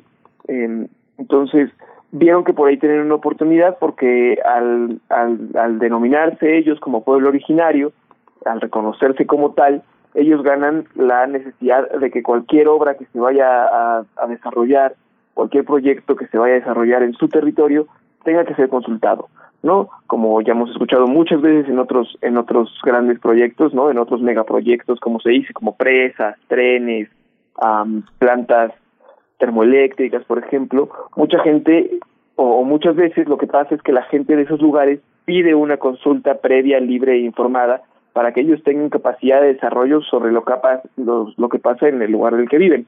Entonces, digamos que de esta forma, los vecinos de Joco, buscando asesoría legal, encontraron encontraron dónde y con quién les pudiera llevar ese proceso y actualmente eso es eso es lo que ellos dicen, ¿no? Lo que ellos me comentaban es que ahora el jueves que hubo una visita de la Secretaría de, Medio Ambiente de la Ciudad de México, este, empezaron a llegar gente ajena al pueblo que decía que ellos también eran del pueblo y que ellos defendían, digamos, la, la construcción de Mítica, ¿no? Entonces, es, es algo que hemos visto, digamos, también en, en muchos otros lugares, por ejemplo, en el istmo de Tehuantepec, ¿no? O en las comunidades mayas, ahora alrededor de, del tren Maya, precisamente, en las que dicen, nosotros antes de que empiecen una obra aquí, requerimos una consulta. Y la cosa es que luego estas consultas son un poco amañadas porque traen gente de, de otros pueblos a firmar, ¿no? O firman ejidatarios de listas viejas que ya no estaban en la lista de ejidatarios porque fallecieron. Sin embargo, ellos firmaron en un acta de consulta, ¿no? Entonces, ayer, este, perdón, en este jueves, que se realizó la visita, me, me comentan vecinos del, lugar que empezaron a llegar unas personas pues más altas, ¿no? Más blancas, que ellos no ubicaban que vivieran ahí, incluso de ojos más claros que, que, la gente que suele vivir ahí, y decían, no, pues estos son, son trabajadores de Fibra 1, de, son trabajadores de Mítica que vinieron a decir que ellos son parte de la representación del pueblo. Entonces, un poco esa ha sido la lucha, ¿no? El, reconocerse, el decir este pedazo de, ciudad, este pedazo de tierra es nuestro porque nosotros hemos vivido aquí por generaciones y pues para, para modificarlo, para intervenirlo, necesitamos cooperar todas y todos. Um, muchas de la experiencia que, que han tenido los vecinos con la empresa es que sí los reconocen como un grupo organizado, sí los reconocen como un grupo que tiene voz y votos sobre lo que sucede en, en este polígono, sin embargo, le dan vueltas a las decisiones que toman, ¿no? O buscan alguna manera de socavarlas. Por ejemplo, habría que ver las medidas de, de reparación, ¿no? O las medidas de amortiguamiento urbano, social y ecológico que está haciendo la propia constructora. Ellos dijeron, bueno, es que nosotros vamos a hacer un puente, un, un paso desnivel para que el tránsito vehicular se libere. Y entonces los vecinos dijeron, bueno, es que ustedes no van a hacer un paso a desnivel de tránsito vehicular, ustedes van a traer una salida para sus coches, ustedes van a traer más de 300 automóviles a esta colonia y necesitan un puente para que para que lo sacan, ¿no? Otra de las cosas que decía la empresa es, bueno, es que vamos a traer un pozo de agua nuevo. Bueno, pues sí, pero ese pozo de agua no va a ser para la gente, va a ser para todos los departamentos que están construyendo, ¿no? También dijeron, vamos a remodelar el centro de salud. Ah, y vamos a, a, remodelar el hospital de Joco, que está, digamos, cruzando la calle, la avenida Centenario, ¿no? La avenida México-Coyoacán. Entonces, eso tampoco ha pasado, no hay un plan, digamos, de remodelación para, para el hospital de Joco, ni tampoco para la clínica de salud que está dentro de ese barrio. Entonces, digamos que sí les reconocen esto y les ha dado les ha dado resultados el que los reconozcan como pueblo originario, pero esto no lo salva, digamos, de la voracidad de la, de la constructora. ¿Han tenido algún otro dictamen de autoridades distintas a las medioambientales, eh, no sé, derechos humanos, eh, Secretaría de Desarrollo Social, eh, este, hay alguna otra Secretaría de Cultura, hay alguna otra instancia que los proteja, que los reconozca, que se oponga a un desarrollo como este tan tan tan voraz? Sí, o sea, por ejemplo, para para que ellos sean reconocidos como un pueblo originario, ellos necesitan el reconocimiento de varias autoridades, ¿no? De, tanto de las locales como de la Secretaría de Cultura, por ejemplo, y tengo tengo entendido que también de algunas personas de antropología e historia. Este, este y, esto lo tienen, ¿no? El, el, la decisión que, que emana ahora el juez es una decisión que ellos solicitaron ante un amparo que interpusieron por la construcción de la obra. Entonces, digamos que esta decisión no es decisión de, de algún poder, digamos, ejecutivo, ¿no? O legislativo o de alguna o de algún órgano independiente de, de, algún órgano autónomo del Estado, como podría ser una comisión de derechos humanos o algo así, sino que es el poder judicial el que está diciendo necesitan parar esta obra.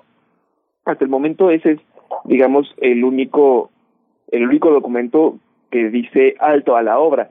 Todos los demás la, la, la dan por pues por legal, ¿no? Incluso lo que hemos visto, lo que los, los vecinos manifiestan es que ellos sienten que la Secretaría del Medio Ambiente de la Ciudad de México al inicio de este sexenio empezó a ser muy muy insistente con Mítica eh, en varios aspectos, ¿no? Hay que recordar, ah, digamos, el, el, primer contacto que tuvieron fue cuando la constructora decidió talar uh, cerca de 40 árboles, si no mal recuerdo, que están sobre la calle Real de Mayorazgo, ¿no? Uno sale de Metro Coyoacán en la línea verde sobre Avenida Universidad y entra hacia hacia el pueblo de Joco por la calle de Real de Mayorazgo y es una calle toda arbolada. Entonces todos estos árboles hace yo creo que ya de haber sido dos años más o menos, este, la empresa decidió talarlos para abrir paso a este deprimido vehicular que les comentaba hace un momento para que entraran y salieran sus vehículos a los sótanos de estacionamiento que tienen. Entonces los vecinos pusieron el, el grito en el cielo y en ese momento, como iba entrando la gestión de Claudia Sheinbaum, pues digamos que salió muy brava a decir, no, esto está muy mal, no vamos a permitir que se tale un solo árbol en la ciudad, y pusieron una multa muy fuerte a, Mítica, eh, una multa muy fuerte, no, no recuerdo ahora la cantidad, pero es una multa que no pasa o que se puede cobrar, que se puede pagar con la venta de uno de los departamentos de, de este lugar, ¿no? De este desarrollo lujoso. Entonces tampoco fue como la gran multa, misma multa que hasta el día de hoy no se ha pagado. Y lo que lo que nos comentan los vecinos es que poco a poco a lo largo de estos años se ha ido acercando eh, la gestión de Claudia Sheinbaum, la Secretaría de Medio Ambiente, con los constructores, con Fibra 1, con los responsables de Mítica, y poco a poco han ido haciendo un vínculo de respaldo. Tan es así que cuando sale la, la decisión, la última decisión del juez, esta decisión del amparo, este la Secretaría del Medio Ambiente saca un comunicado en el cual interpretan la versión del juez, la decisión del juez, y dicen, no, no, no, lo que el juez quiso decir, porque nada más se tiene que detener ciertas obras de mitigación que estaba haciendo Mítica sobre la vía pública, que son las mismas que les comento este jueves, este jueves que fueron a hacer una visita, detuvieron, pero que siguieron haciendo el resto de la semana y que han seguido haciendo pues, al día de hoy. Entonces, digamos que hasta el momento esa es una relación un poco de contubernio. Sí, este, sí, sí, pero, sí, adelante, Miguel. No, no, no. ¿Quién, qué, qué, qué, otras empresas de construcción tiene esta constructora en la ciudad? Porque, digamos, para que se vuelvan tan amigos es porque deben de tener una red importante. Deben de tener varias construcciones y no solo esa, porque, bueno, la amistad surge, pues, eh, de, de tanto que se deben de ver los del medio ambiente y ellos, ¿no? Se deben de encontrar en muchas partes, ¿no? Claro, a ver, eh, aquí es, una relación un poco complicada, ¿no? O sea, Fibra 1 es, es, un, es un grupo inversor. La verdad es que yo desconozco qué otros, este, qué otros proyectos inmobiliarios sostengan o tengan hasta el momento, pero el acercamiento del gobierno de Claudio Sheinbaum al sector constructor no es algo nuevo, ¿no? Al principio de su sexenio llegó diciendo vamos a tener una mano muy dura, paró varias obras que no tenían los permisos requeridos sin embargo, al darse cuenta, Claudia Sheinbaum, esta es una interpretación que hago personal desde el trabajo de reportero de campo, al darse cuenta de Claudia Sheinbaum que el sector constructor en la ciudad era muy importante, ¿no? Por la cantidad de empleos que genera y por la cantidad de dinero que mueve en la ciudad, pues empezó a tener una serie de políticas diferentes, ¿no? Tan es así que, que sus planes de vivienda pues están enmarcados o, o cuando los presenta digamos, va la crema innata de, de las empresas de la construcción en la Ciudad de México, ¿no? Eh, empezó Claudio Sheinbaum con un programa de vivienda en el cual decía vamos a construir edificios nuevos y estos edificios, el 30% de las viviendas van a tener que ser de vivienda social, mientras que el resto de las viviendas se puedan integrar como, como viviendas eh, residenciales o, residenciales medio alto, de, de ingreso medio alto, ¿no? Sin embargo, por ejemplo, las constructoras bajaron este este porcentaje, ¿no? Dijeron, no, no, no, es que si si hacemos 30% de vivienda social y lo y lo vendemos más barato, no nos va a salir, no vamos a ganar lo que queremos ganar, entonces vamos a tener que hacer 20%, ¿no? Um, Claudia Sheinbaum trae un proyecto importante de, de desarrollo ah, habitacional en nuevos corredores urbanos, ¿no? Entre ellos Avenida Chapultepec, Reforma, Eje Central, ¿no? Y para todos ellos necesita pues al sector de la construcción. Entonces, digamos que que no es con una empresa única eh, en la cual ha tenido como grandes beneficios para seguir desarrollando, sino han sido muchas empresas de la construcción que han tenido muchas concesiones bastante fáciles o, nuevas concesiones durante este gobierno que dijo que iba a parar al cártel inmobiliario, ¿no? Entonces, digamos que hay, hay una relación bastante profunda con muchas aristas económicas, sociales, que, que hacen que el tema no, se, no sea sencillo de explicar o que no sea, digamos, de, de un interés específico, sino de varios. Por supuesto, y es una historia que se repite y que se ha repetido en varias zonas de la ciudad que conocemos bien los habitantes de esta de la capital del país. Eh, Arturo Contreras, eh, ya para enfilarnos al cierre, eh, mm, esta cuestión de no se ha acatado esta decisión judicial, este amparo que le otorga a los vecinos, mm, háblanos un poco más de lo que de los alcances, de la amplitud de esta decisión judicial ¿Qué, toca eh, este juez con su decisión? Porque pues, es complicado entender que no se haya ejecutado ya esta decisión judicial. Eh, ¿cómo, ¿Cómo lo ves? ¿Es un, ¿Es un alto a toda la obra o solamente a lo que ocurre en vía pública, lo que ocurre específicamente en calle Real de Mayorazgo? Eh, un poco los detalles de lo que viene en esa decisión judicial, Arturo. Claro, la decisión claramente dice que se tienen que detener las obras del proyecto de Mítica. ¿No? Y esta, la, digamos que el documento me lo compartieron los vecinos y, el abogado que acompaña el proceso, ¿no? Sin embargo, es, el, digamos, el gobierno de la ciudad el que sale a decir, no, no, no, el juez solo se refería a esto, ¿no? Actualmente los vecinos están esperando una audiencia, de nuevo con el juez y con ambas partes, para, para digamos, delimitar estas diferencias de interpretación que se tienen, ¿no? Y para decir quién sí tiene razón, pero que, que un juez emita una orden, ¿no? una orden de amparo que, que detenga ciertas obras y que esto no se cumpla, digamos que es algo común en, en la justicia mexicana, ¿no? O en el panorama de México. Muchas veces ante otras grandes obras esto mismo se dice, pero las obras no se detienen nunca, ¿no? Y entonces, a, a medida que las obras van avanzando, lo más común es que en este caso digamos Fibra 1 o las personas demandadas, digamos en general, empiecen a interponer amparos, empiecen a interponer otros recursos, apelaciones, no quejas, aclaraciones, para ir haciendo el trámite legal cada vez más lento, más lento, más lento, más tardado y ellos poder seguir con la construcción a toda costa. Entonces, seguramente lo que vamos a, a estar viendo en las próximas semanas va a ser eso. Este, de momento está pendiente que, que, que los vecinos tengan esta, esta audiencia que les comento, que se va a resolver, esperemos, durante esta semana, ¿no? Pero lo más probable es que las obras dentro de, de Mítica continúen. ellos tienen, digamos, el beneplácito de las autoridades locales que dicen no, solo son las, las vías que están llevando a cabo en vía pública y al interior de sus predios, son predios privados, ellos pueden resolver o continuar con las obras que ellos que ellos así así dispongan, ¿no?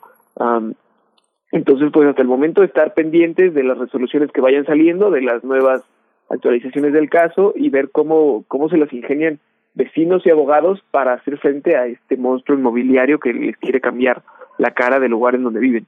Por supuesto. Pues, eh, Arturo, eh, Arturo Contreras, eh, reportero de pie de página, muchas gracias, te leemos, te seguimos. Eh, hay, una, hay una visión necesaria, como tú dices, el, el, trabajo de campo, pues es lo que hace la vida periodística legítima.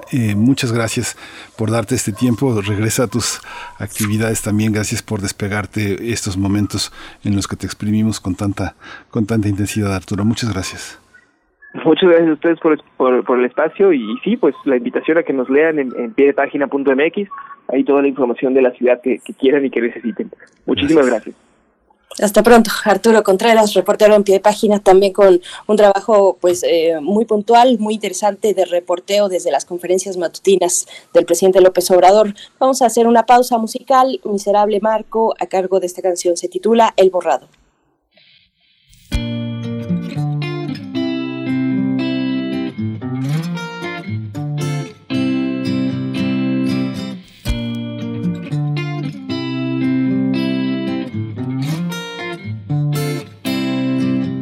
Llego a pensar,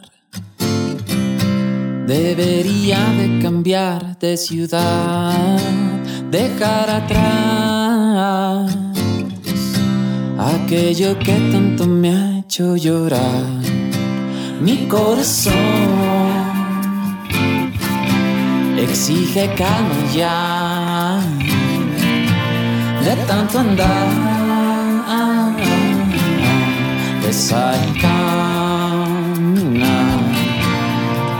Cada vez, cada vez, cada vez, cada vez estoy orándome en partes. Porque tú debes saber que las cosas no cambiarán, aunque me duela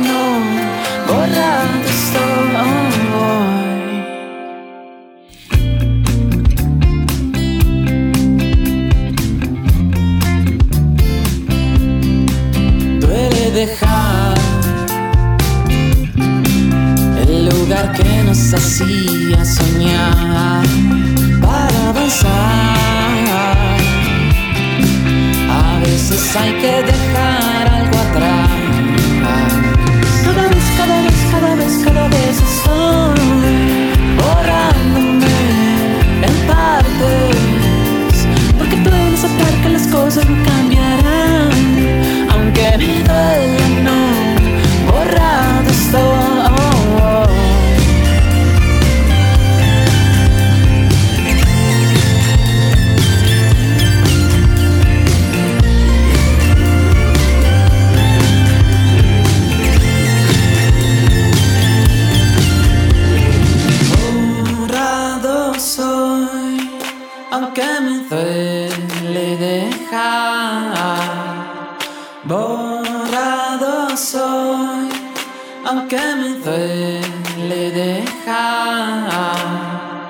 Cada vez, cada vez, cada vez, cada vez estoy borrándome en partes.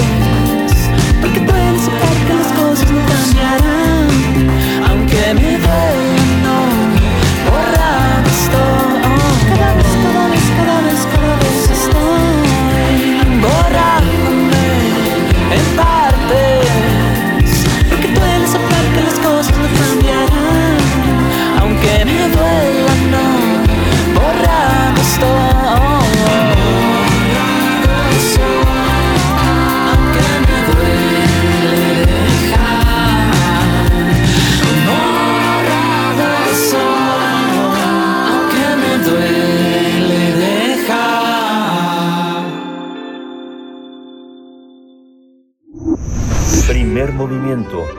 Hacemos comunidad en la sana distancia.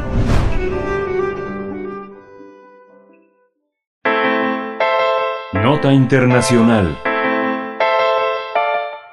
Nueve grupos rebeldes de Tigray, en Etiopía, al norte, anunciaron a inicios de noviembre la creación de una alianza contra el gobierno del primer ministro Abiy Ahmed, luego de 12 meses del intenso conflicto armado que vive el país. La guerra estalló hace un año cuando el primer ministro etíope ordenó una ofensiva contra el Frente Popular de Liberación Tigray, partido que entonces gobernaba la región, en represalia por un ataque a la base militar federal y tras una escalada de tensiones políticas. El 2 de noviembre el país se, declaró en un estado de emergencia, lo que permitió a las autoridades detener sin orden judicial a cualquier sospechoso de apoyar a grupos rebeldes o suspender a los medios de comunicación que brindan apoyo directo o indirecto al Frente de Liberación Popular. De acuerdo con funcionarios de la ONU, Etiopía corre el riesgo de hundirse en un círculo de violencia sectaria y experimentar un éxodo masivo parecido a lo ocurrido en agosto en Kabul si el conflicto alcanza la capital Addis Abeba. En los últimos 13 eh, meses, este conflicto ha provocado la muerte de miles de personas, el desplazamiento de dos millones y que cientos de miles se encuentren en una situación de hambruna. Etiopía tiene 115 millones de habitantes de más de 80 grupos étnicos distintos. Vamos a realizar un análisis sobre este complejo eh, conflicto entre Etiopía eh, y el Frente Popular de Liberación Tigray. Y este día nos acompaña con este propósito a través de la línea en primer movimiento Hilda Varela, doctora en ciencia política por la UNAM, especialista en política contemporánea e historia política de África. Es profesora investigadora del Colegio de México y miembro del Sistema Nacional de Investigadores. Doctora Hilda Varela, como siempre es un gusto y le agradecemos esta presencia una vez más aquí en primer movimiento. Buenos días. Doctora Hilda Varela, gracias por estar con nosotros nuevamente. ¿Cómo entender este conflicto en el segundo país africano más poblado este, de la región? ¿Cómo implica este conflicto al resto de al resto del mundo, Europa y los y los que tienen intereses económicos ahí? Bueno, la región en, general está sumamente afectada. Eh, lo que es que haya una eh, prolongación de la guerra. Eh, una destabilización, por un lado, del gobierno federal de Etiopía, que ha jugado un papel destabilizador en la zona, y por otro lado, que esto afecte el Sudán, que por sí tiene una situación muy precaria, y Somalia. Entonces, la situación regional es sumamente delicada, sobre todo porque eh, actualmente, en este preciso momento, tenemos muy poca información de lo que está pasando en la. Doctora, Hilda Varela, perdón la interrupción, pero es que no la estamos escuchando con la claridad que, quisiéramos y que la audiencia también eh, merece. Vamos a hacer, vamos a regresar la, eh, la comunicación con la producción para que podamos eh, pues componer y, y, pues seguir con esta, con esta entrevista. La doctora Hilda Varela en este análisis en el conflicto de Etiopía, al Frente Popular de Liberación del Tigray y, y con esta ah, pues eh, llamada de atención, esta advertencia por un riesgo fuerte de fractura y un éxodo en Etiopía que, ha realizado también Naciones Unidas, el subsecretario de Asuntos Humanitarios de la ONU, eh, Martín Griffith. Eh, pues sí, ha mostrado su preocupación por la estabilidad de esa nación de 115 millones de habitantes, de más de 80 grupos étnicos, así es que la, la complejidad es, es alta, Miguel Ángel. Y es muy alta. Eh, justamente hablábamos, le, preguntaba sobre la región, porque eso que se conoce como el cuerno de África abarca Etiopía, Somalia, Djibouti y Eritrea, que son, y bueno, hay, quienes incluyen a Kenia por una cuestión geográfica y por supuesto al incluir a Kenia quedan Uganda, Sudán y Sudán del Sur, que tradicionalmente estos países pues son los del hambre, la sequía y la guerra. Es algo muy doloroso cuando eh, leíamos en la presentación 80 etnias, pues todo es Babel ahí, ¿no? Sí, por supuesto. Ya, ya contamos de nuevo con la presencia de la doctora Hilda Varela. Si puede, doctora, desde el principio iniciar esta, esta conversación. Eh, sí, como no. Eh, yo comentaba que Etiopía ha jugado, eh, sobre todo desde el 2018, un papel de estabilizador en la zona conocida como el Cuerno de África. Y eh, se teme que una prolongación de la guerra, que es la tendencia dominante ahorita, va a provocar una puede provocar una desencadenar una destabilización del gobierno federal de Etiopía, pero también afectar la eh, débil estabilidad tanto de Sudán como de Somalia. Entonces, por eso hay una urgencia. Hay otra cosa que es importante mencionar y que casi nadie eh, hace referencia. Ahorita, a nivel mundial, es uno de los conflictos más sangrientos que se están registrando. Y sin embargo, hay muy poca atención a lo que está pasando en esta región del mundo. Doctora, eh, le pediría un poco del contexto de este conflicto, de este conflicto en el norte del país que ya ha obligado, lo reportan medios internacionales, a mm, aproximadamente 21 mil personas desde el pasado 22 de noviembre, pues a, escapar de sus lugares de a acudir a los, a, los campamentos de, desplazados. Eh, cuéntenos un poco de, del origen, del contexto de este conflicto. Sí, bueno, eh, el conflicto empezó eh, por un lado, las tensiones entre Tigray, es importante mencionar que Tigray es una región realmente muy pequeña, se calcula que es aproximadamente el 6% de la población, pero hace frontera con Eritrea. Y entre 98 y 2000 hubo una guerra muy sangrienta que ocupó al gobierno de Eritrea contra el gobierno de Etiopía. El gobierno actual de Etiopía consiguió eh, una paz y precisamente por el premio Nobel de la Paz a jefe de Etiopía. Pero aquí lo importante que hay que mencionar es que históricamente entre Eritrea y eh, Tigray hay un conflicto muy fuerte por el control de las tierras. Entonces, en un momento dado, el hecho de que hubiese un acercamiento entre el gobierno de Eritrea y el gobierno federal etíope, para Tigray fue visto como una amenaza. Por otro lado, eh, el Frente Popular de Liberación de Tigray durante muchos años fue una parte, fue una pieza clave del gobierno de coalición en Etiopía y eh, paulatinamente fueron desplazados desde, desde el 2018, desde todo a partir del 2019. Entonces aquí hay, por un lado, un conflicto de tierras entre Eritrea, un conflicto histórico de tierras entre Eritrea, Tigray e incluso entre Tigray y la región cercana de Etiopía. Y por otro lado, hay eh, toda una pugna de poder entre los tigrayans, la élite tigrayan, diría yo, y el gobierno federal. Digamos que ahí está el núcleo de todo lo que está en un momento dado pasando.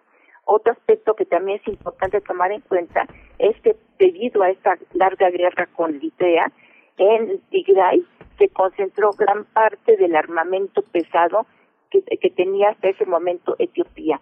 Entonces, en, los tigrayas, tigrayans están usando el armamento que dejó allí el gobierno federal de Etíope y además muchos de los altos mandos del ejército etíope son tigrayans actualmente destituidos, pero esto implica que militarmente es una fuerza importante que puede realmente desestabilizar al gobierno etíope. La situación de la que usted nos había hablado a finales del año pasado, bueno, fue, se acuerda, la, plaga de langosta enorme que dejó a miles de personas eh, y sobre todo jóvenes desempleados porque son los que están en esta parte eh, agroindustrial. ¿Cómo, y las elecciones que tampoco se reconocieron por el tema del COVID-19? Esta situación, eh, al parecer, hay muchísimas, bueno, no muchísimas, pero hay cerca de ocho ONGs reconocibles europeas que están trabajando para combatir la pobreza. ¿Eso es posible con esos límites políticos tan estrictos en el sentido en el que pues eh, presumen de ciertas cuestiones democráticas que impiden la intervención de otros eh, de otros elementos no no gubernamentales? Esto cómo cómo entenderlo, doctora? Bueno, efectivamente, por ejemplo, Naciones Unidas había desde antes de que estallara la guerra un donativo, en principio, para eh, aliviar.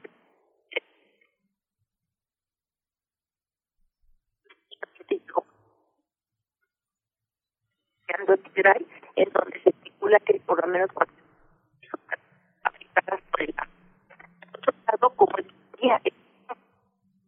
es una pieza clave para la estabilidad de la región, en la práctica, la gran mayoría de los están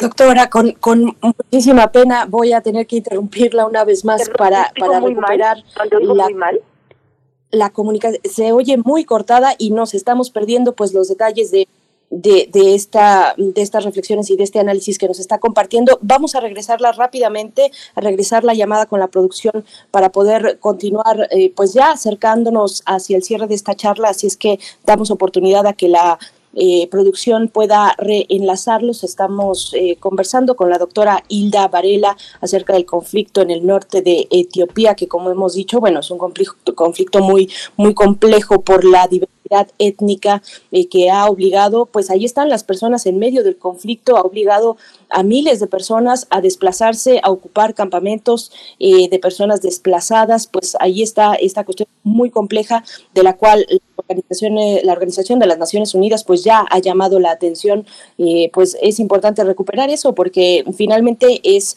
el circuito internacional pues fijándose en un conflicto que, que podría pasar de largo, por ejemplo, para el, el lugar eh, donde nosotros nos encontramos, pero que está ahí pues amenazando la vida de, de muchas personas, Miguel Ángel. Sí, justamente este, este tema eh, que hemos venido cubriendo en primer movimiento desde septiembre del año pasado, cuando fueron las elecciones que le comentaba la doctora, en la que ella tuvo la generosidad de comentarnos, se aplazaron, se, se celebraron elecciones regionales, a pesar de que se aplazaron por el gobierno federal por el COVID-19, no reconoció el gobierno la legitimidad de sus comicios y bueno, ahí se, se empezó una caída libre en el tema de las relaciones, de los presupuestos, en Naciones Unidas eh, pensó en eh, volcar el sentido de todo a una ayuda humanitaria por justamente por el desplazamiento de más de medio de un millón y medio de personas eh, donde la mitad prácticamente eran niños y niñas que estaban en espacios superpoblados sin seguridad sin higiene.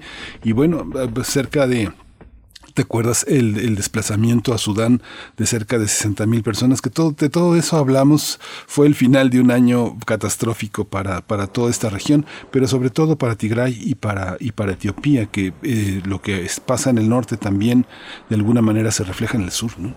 Por supuesto. Y bueno, hace un momento que dábamos la cifra de 21 mil personas aproximadamente desplazadas. Esto solamente es desde el 22 de noviembre. O sea, la cifra y las dimensiones de la crisis humanitaria eh, son mucho más grandes. Son, eh, hay estimados eh, que, que, hablan mm, de alrededor de 9, mm, serían 9 millones de personas. Estoy buscando exactamente la cifra antes de darla y creo que de hecho ya tenemos de vuelta a, a la doctora Hilda Varela. Pero bueno, las dimensiones pues son son funestas para la vida de millones de personas finalmente, Miguel Ángel. Sí. Creo que sí, ya. Ya está, ya está la doctora.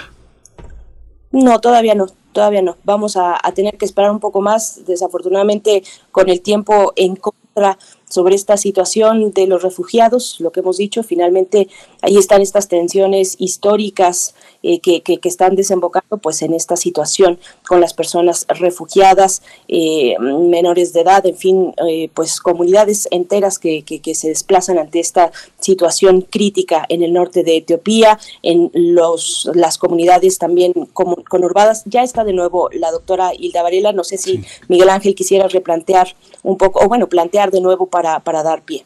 Sí, eh, sí que, que, continúe, doctora. Se quedó interrumpida su idea. Si usted puede continuarla, por favor. Eh, sí, eh, bueno, lo que yo estaba diciendo, eh, no sé si ahí se habrá cortado, es que en la práctica el gobierno etíope, el gobierno federal etíope, cuenta con apoyo internacional. Obviamente hay distintas fuentes internacionales que están tratando de presionar para que haya una negociación, pero creo que a raíz de que en Etiopía efectivamente entró un estado de emergencia a partir de principios de noviembre y días después se, se, eh, proclamó eh, las operaciones, un comando de operaciones del estado de emergencia que en la práctica implican la prohibición de cualquier tipo de información vinculada con las operaciones de guerra. Entonces, por un lado, no sabemos realmente cuál es la situación que está viviendo actualmente Etiopía en, en relación con la guerra y por otro lado, no sabemos cómo pueden ir las negociaciones a nivel eh, internacional. Recientemente, la semana pasada, se informó de una matanza de población civil e incluso de secuestro de población civil en la parte este de Etiopía, lo que hablaría de una generalización del conflicto. Sin embargo, las fuentes, eh, por un lado, le atribuyen esta, esta matanza, fue una matanza de no mucha gente, pero son seres humanos, que es lo importante, ¿no? Entonces, algunas fuentes le atribuyen precisamente a los rebeldes tigrayan y otros se lo atribuyen a las fuerzas de seguridad del, del Estado. Ahorita lo que es importante es que el gobierno etíope de alguna forma tiene una especie de, de paranoia y cualquier cosa que considere que eh, eh, pueda fortalecer a los tigrayans, de alguna forma lo que actúa es reprimiendo. Cuando digo que no hay ninguna forma de obtener información, esta eh, censura a la, información de la guerra aplica también a todas las fuentes internacionales con el riesgo de que sean expulsados que llegan a informar algo. Entonces no sabemos, subrayo, realmente qué tan grave está la situación ahorita. Lo que sí sabemos es que es uno de los conflictos más sangrientos que existen actualmente a nivel mundial. Pues doctora Hilda Varela, nos estamos acercando al cierre. Le pediría precisamente un comentario final eh, que se prevé para paliar eh, pues lo más importante que es la crisis humanitaria, la crisis de personas desplazadas y de violencia que, como nos comenta, se está extendiendo ya no solamente al norte del país de Etiopía, sino a otros lugares. Eh, no, no, yo no tengo claro si ha llegado, por ejemplo, a la capital o cuál es la situación en ese, en ese sentido, pero qué se prevé pues para estos días, para las siguientes semanas. Bueno, lamentablemente, efectivamente está creciendo el número tanto de desplazados internamente como de refugiados, de gente que está pasando la frontera hacia Sudán. Pero Sudán también vive una situación sumamente difícil, de gran inestabilidad política y además de pobreza. Entonces, la, la, situación de los refugiados es desde todos puntos de vista dramática. Por otro lado, a Tigray no está llegando ningún tipo de abasto y como están de alguna forma presionados al norte por Eritrea y al sur por el gobierno federal etíope, entonces eh, las dimensiones de lo que puede estar pasando en Tigray pueden ser sumamente graves. Por otro lado, todo el país, en todo el país hay problemas de descontento en contra del gobierno, el cual es acusado de represivo. Entonces, los brotes de conflicto pueden estallar en cualquier parte.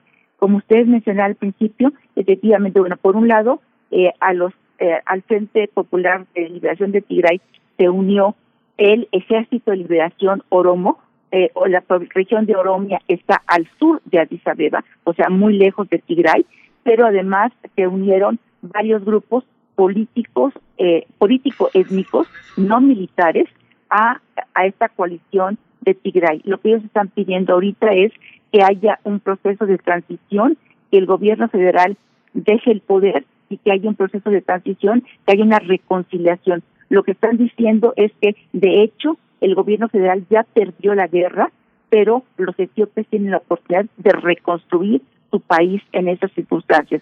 La situación es muy difícil y subrayo, lo que más desespera es la ausencia de información verídica de qué es lo que está pasando en Etiopía. Pues doctora, muchísimas gracias. Siempre, siempre es un, este, es muy aleccionador. Es una, es una clase eh, que para nuestros radioescuchas y para nosotros siempre es muy, muy aleccionadora. Le agradecemos mucho su disposición, su generosidad. Pues seguimos, seguimos pendientes de este, de toda esta región, porque es una región la que hay que visualizar. Muchas gracias, doctor. Un placer como siempre. Muchas gracias. Saludos a su público. Gracias. A su auditorio. Gracias, doctora. Gracias, doctora Hilda Varela, profesora investigadora del Colegio de México, miembro del Sistema Nacional de Investigadores. Nos vamos ya a la pausa y, bueno, Miguel Ángel, tú vas a tener que atender algunas cuestiones si quieres informarnos. No, me voy, me voy este, a hacer como una, una, un, chequeo post, quirúrgico, así que bueno, andaremos en estas este, cuestiones de hojalatería y pintura, a ver si, a ver si este, la, la, carrocería vuelve a brillar, aunque sea un poquito. Gracias a todos ustedes. Te deseamos lo mejor, querido Miguel Ángel. Eh, entonces nos escuchamos contigo el día de mañana. Nosotros seguimos aquí. Vamos, vamos a hacer la pausa de la hora, ya son las nueve con un minuto. Vamos y volvemos para la mesa del día. Hola Juan. Hola Oscar. ¿Ya te has dado cuenta que llevamos mucho tiempo juntándonos en esta transmisión? Y ahora nos juntamos para hacer este promocional de nuestro propio programa. Sí, hombre, en esta ocasión no es así un encuentro casual.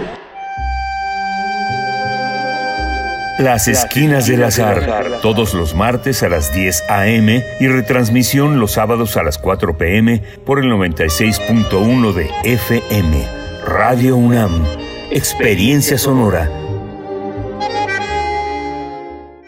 ¿Qué tienen en común Rosa Ramos y Armando Casas? Que ya son mayores de edad y van a ir a sacar su INE. Si tú también cumpliste 18 años, es momento de tramitar tu INE, usar tu voz y ser parte de quienes toman las decisiones del país. Haz tu cita en INETEL 804 33 2000 o en INE.mx. Podemos pensar de forma distinta, pero tenemos algo que nos une, nuestro INE. ¿Mi INE? Nos une. Hace tiempo que la sala Nezahualcóyotl se siente vacía, pero este parece un buen momento para recuperar terreno y regresar a los espacios que nos esperaban con los brazos abiertos. La Orquesta Filarmónica de la UNAM vuelve a recibir a su público en la sala Nezahualcóyotl Consulta el protocolo COVID para asistir a los conciertos en música.unam.mx diagonal protocolo-COVID o escúchalos a través de Radio UNAM todos los domingos a las 12 horas. Es bueno estar de vuelta. Radio UNAM, Experiencia Sonora.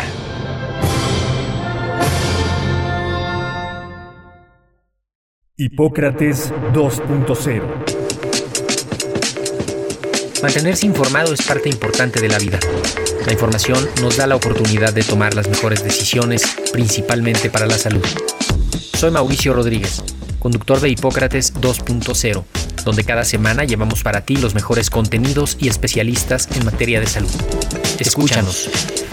Hipócrates 2.0, martes a las 18 horas, por Radio UNAM.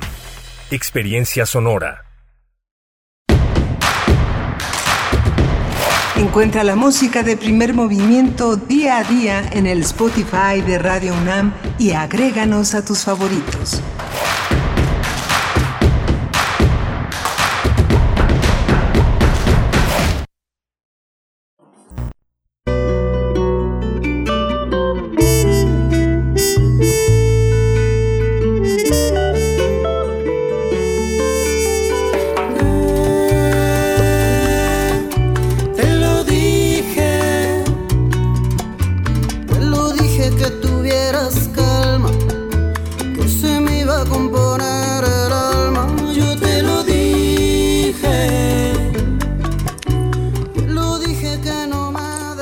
Estamos de vuelta en primer movimiento. Muy buenos días, bienvenidos, bienvenidas a nuestra tercera hora de transmisión en este lunes 6 de diciembre de 2021. Pues ya estamos eh, en este momento para eh, empezar eh, en unos momentos más pues con la mesa del día, pero antes la cuestión necesaria, Miguel Ángel Camaín tuvo que retirarse atender unos, unas cuestiones de salud. Esperamos que le vaya muy bien, seguramente así será. Y bueno, tendremos, sin embargo, nos dejó su selección poética para esta mañana de lunes para empezar bien la semana. Así es que la poesía necesaria no se nos escapa en este espacio y estaremos en unos momentos más escuchando de nuevo a Miguel Ángel con la poesía. Después, en la mesa del día, los tres años del gobierno de Andrés Manuel López Obrador, del presidente de México. Vamos a conversar eh, desde dos miradas, dos perspectivas.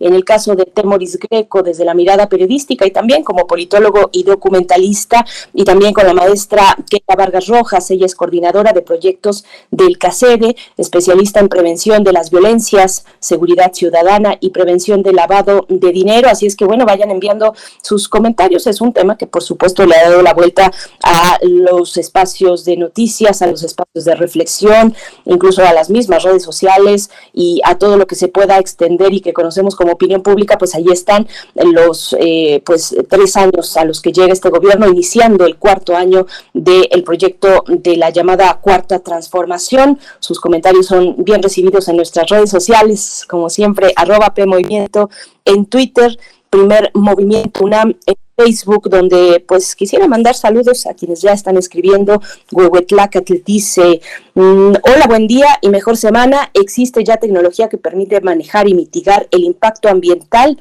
de los residuos de minería. Es tarea del gobierno dar los pasos para obligar a implementarlas y apoyar a las comunidades. Gracias, Huehuetlacatl, Jorge Leiva, por, por compartir con nosotros. Flechador del Sol nos dice, una lucha de David contra Goliat, aunque en ocasión David, eh, en esta ocasión David no tiene aliados, es lo que nos comparte Flechador del Sol respecto a eh, pues esta suspensión provisional del proyecto de Mítica en el pueblo y el barrio de Joco en Ciudad de México, al sur de la Ciudad de México. Rosario Durán nos da los buenos días, dice seamos felices, en enero nos pesamos. Querida Rosario, muchas gracias por estos comentarios. Y nos dice, no respetan nada, Sheinbaum solo sigue el ejemplo de su jefe sin importar la opinión. La misma Rosario nos dice, sin importar la opinión de los ciudadanos, eh, se quejaron de Mancera y ahora el ejecutor es otro. Vemos muchísimos edificios nuevos y la pregunta es, ¿dónde van a sacar el agua para, para surtir tanto edificio? Pues sí, ahí está la cuestión del suministro suministro de agua, pero también del peso de edificaciones, el peso físico, pues, de edificaciones, no, solo el peso ambiental, que por supuesto, pero el peso de estas edificaciones enormes sobre el terreno, pues, cuáles son las implicaciones también de la movilidad eh, en torno a esos grandes espacios, pues, que rompen con la dinámica de las comunidades.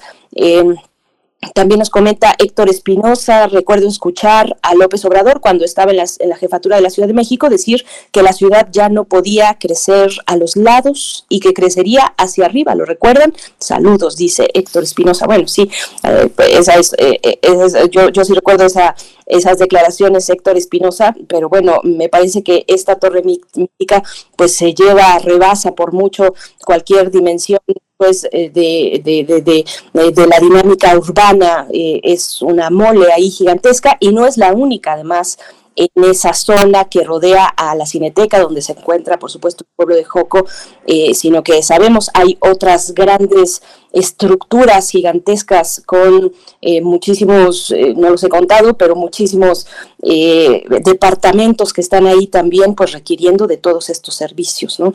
Pues bueno, Elizondo, igualmente muchas gracias por por tu comentario. Dice ya por último, en un diplomado en medio de medio ambiente en la UNAM nos enseñaron que las ciudades necesitan viviendas y que deben construirse en edificios para usar mejor el espacio. Este problema es más complejo de lo que parece. ¿Cómo conciliar los intereses? Los nuevos habitantes tienen derechos, nos dice Mayra Elizondo. Gracias, Mayra, por compartir este enfoque también pues bueno, vamos a, vamos a tener directamente ya la poesía necesaria. Al final, la participación de la doctora Clementina Equigua con una, un acercamiento acerca de el el heno y su reciclaje, pues en estas fechas decembrinas donde muchas personas acostumbran eh, pues utilizar el heno para sus nacimientos en Navidad, pues bueno, vamos a ver el enfoque de la doctora Clementina Equigua, bióloga e, y divulgadora científica del Instituto de Ecología de la UNAM. Antes, antes, por supuesto, saludar a quienes están en cabina, aquí en Ciudad de México, Frida Saldívar en la producción ejecutiva, Violeta Berber en la asistencia de producción, Arturo González, no, está Socorro Montes esta mañana en los controles técnicos. Saludos a las tres y pues bueno, nos vamos ya directo con la poesía necesaria. Primer movimiento. Hacemos comunidad con tus postales sonoras.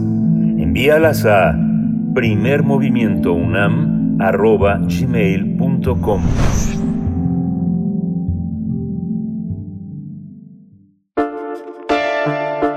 Es hora de Poesía Necesaria. Hoy la poesía necesaria está dedicada a Charles Baudelaire. Baudelaire cumple 200 años de edad y está tan joven como nunca. Una de sus obsesiones más fuertes es el tema de los gatos y todo el sentido que implica ese mundo felino que está entre nosotros, acechando, aguardando, aleccionando todo el tiempo. La traducción que presento en esta ocasión es de Alejandro Beques. Él es argentino, él nació en 1959 y es poeta, ensayista y traductor. Y bueno, se ha eh, introducido a la obra de Nerval, de Horacio, de Shakespeare, de Cátulo, de Petrarca y por supuesto de Baudelaire de Mallarmé y de La traducción de Le Chat está acompañada por Romika Puchenou con esta canción extraordinaria que se llama Mindra, Los gatos. Los amantes fervientes, los sabios solitarios, aman del mismo modo según su vida pasa a los gatos potentes, orgullo de la casa, friolentos como ellos, como ellos sedentarios. Amigos de la ciencia y del goce a la vez, anhelan el silencio y las foscas tinieblas los hiciera el erebo sus corceles de nieblas, si pudiesen al yugo inclinar su altivez. Pensativos adoptan la actitud de misterio de las grandes esfinges que al fondo de su imperio desolado parecen soñar eternamente. Mágicas chispas andan por sus grupas tranquilas y partículas de oro como arenas de oriente destellan vagamente sus místicas pupilas.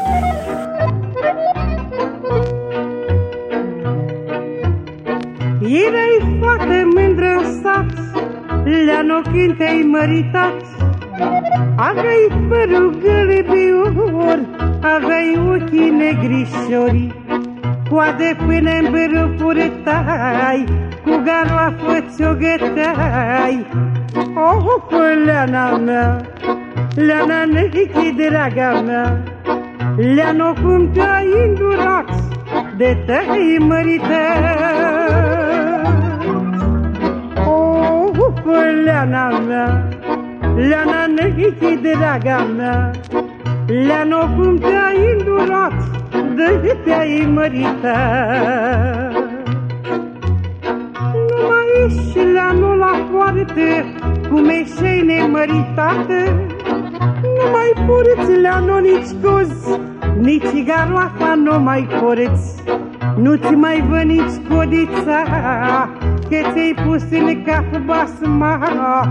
Oh, leana mea, leana nehichi, draga mea, leano cum te-ai îndurat de te-ai măritat. Oh, leana mea, Leana nehichi, draga mea Leano cum te-ai îndurat De te-ai măritat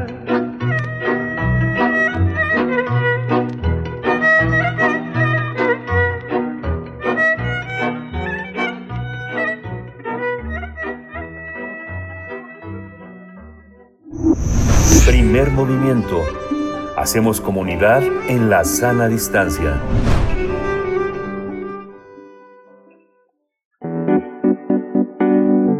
La mesa del día.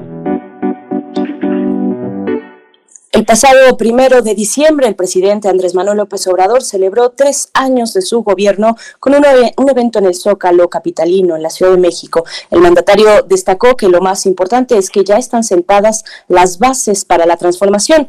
Ante cerca de 150 mil personas, el presidente dijo que en tres años ha cambiado como nunca la mentalidad del pueblo, que eso es lo más importante de todo, la revolución de las conciencias, como lo ha llamado. En su mensaje, López Obrador presumió del control de la pandemia de COVID-19, su estrategia económica basada en la honradez, la austeridad y con la atención de primero los pobres. El mandatario reiteró su pronóstico de crecimiento mayor al 6% del Producto Interno Bruto en 2021 tras la contracción histórica de 8.2% en 2020. A pesar de la depreciación del 4% que sufrió la, moneda mexicana en noviembre y del reporte sobre la inflación que se ubicó en más de 7 puntos porcentuales, la tasa más alta en 20 años, López Obrador afirmó que hay estabilidad económica. También destacó más de 24.800 millones de dólares en inversión extranjera directa, así como la estimación de que a finales de año México habrá recibido más de 50 mil millones de dólares en remesas. Sobre el tema de inseguridad, el presidente de México reconoció que durante su administración solo se ha decrecido 0.7% de los homicidios dolosos en México. El mandatario también defendió a las fuerzas Armadas y rechazó una militarización de la seguridad pública. Y pues bueno, vamos a realizar un análisis luego de estos eh, pues indicadores iniciales, un análisis sobre los tres años de gobierno del presidente López Obrador y lo que se perfila para el arranque ya de este cuarto año de gobierno. Nos acompañan dos invitados en la línea. Eh, presento en este orden eh, Temoris Greco, periodista, politólogo y documentalista, nos acompaña. Buenos días, Temoris, ¿cómo estás? Berenice, muy, muy, muy buenos días, qué gusto estar contigo. Gracias, igualmente, gracias por estar aquí con la audiencia de Radio UNAM. Maestra Keila Vargas Rojas, coordinadora del proyecto CACEDE, especialista en prevención de las violencias, seguridad ciudadana y prevención de lavado de dinero. Gracias por estar una vez más, por aceptar esta charla en la mesa del día de hoy. Buenos días y bienvenida. Buenos días, gracias por la invitación. Gracias, gracias a ambos. Pues iniciamos esta charla. ¿Cómo, ¿Cómo vieron ya con unos días de cantados, unos días a distancia de ese arranque del cuarto año de gobierno del presidente López Obrador? Un cuarto año pues que despega desde el Zócalo con una gran concentración de seguidores que pues yo creo que no se le escatiman al presidente, no se le escatiman. Ahí están los niveles de popularidad y aceptación que tiene. Pero iniciamos esta charla en, en ese mismo orden en que les presenté. Por favor, Temoris Greco, ¿cómo ves este arranque del cuarto año? Que, ¿Cómo viste ese momento en el Zócalo Capitalino? Bueno, este momento fue, fue muy impresionante. Eh, si algo tiene Andrés Manuel es la capacidad de movilizar a sus seguidores, que son muchísimos, y que, y que fue además una, una importante demostración de, fuerza ante quienes están eh, pues insistiendo en que en que en que va de caída, en que, va, que ya, ya hay esta, esta lucha de sucesión que lo va a debilitar lo, lo, normal a cualquier presidente normal la presencia de candidatos o de aspirantes a la candidatura para, para, su sucesión en sus propias filas y también eh, la, naturaleza del, poder presidencial significa eh, o implica un debilitamiento. Eso es lo que hemos visto eh, durante 100 años desde, desde que se institucionalizó el sistema político mexicano. Pero, pero Andrés Manuel, pues es, es, una, es, es, es Andrés Manuel, es único y, y, lo que estamos viendo es que incluso desde lo de la línea 12 eh, significó un golpe en, su popularidad, la, la, de él también, no solamente la, la, de Sheinbaum, eh, ha, venido subiendo, ha ganado 10 puntos en el tracking poll diario que hace el, el periódico El Economista, y es impresionante. esta esta eh, manifestación o este eh, meeting fue una confirmación de lo que ya las respuestas nos venían indicando. Ahora, por otro lado, esto no significa que las cosas eh, sean de alguna forma más fáciles que lo que eran antes.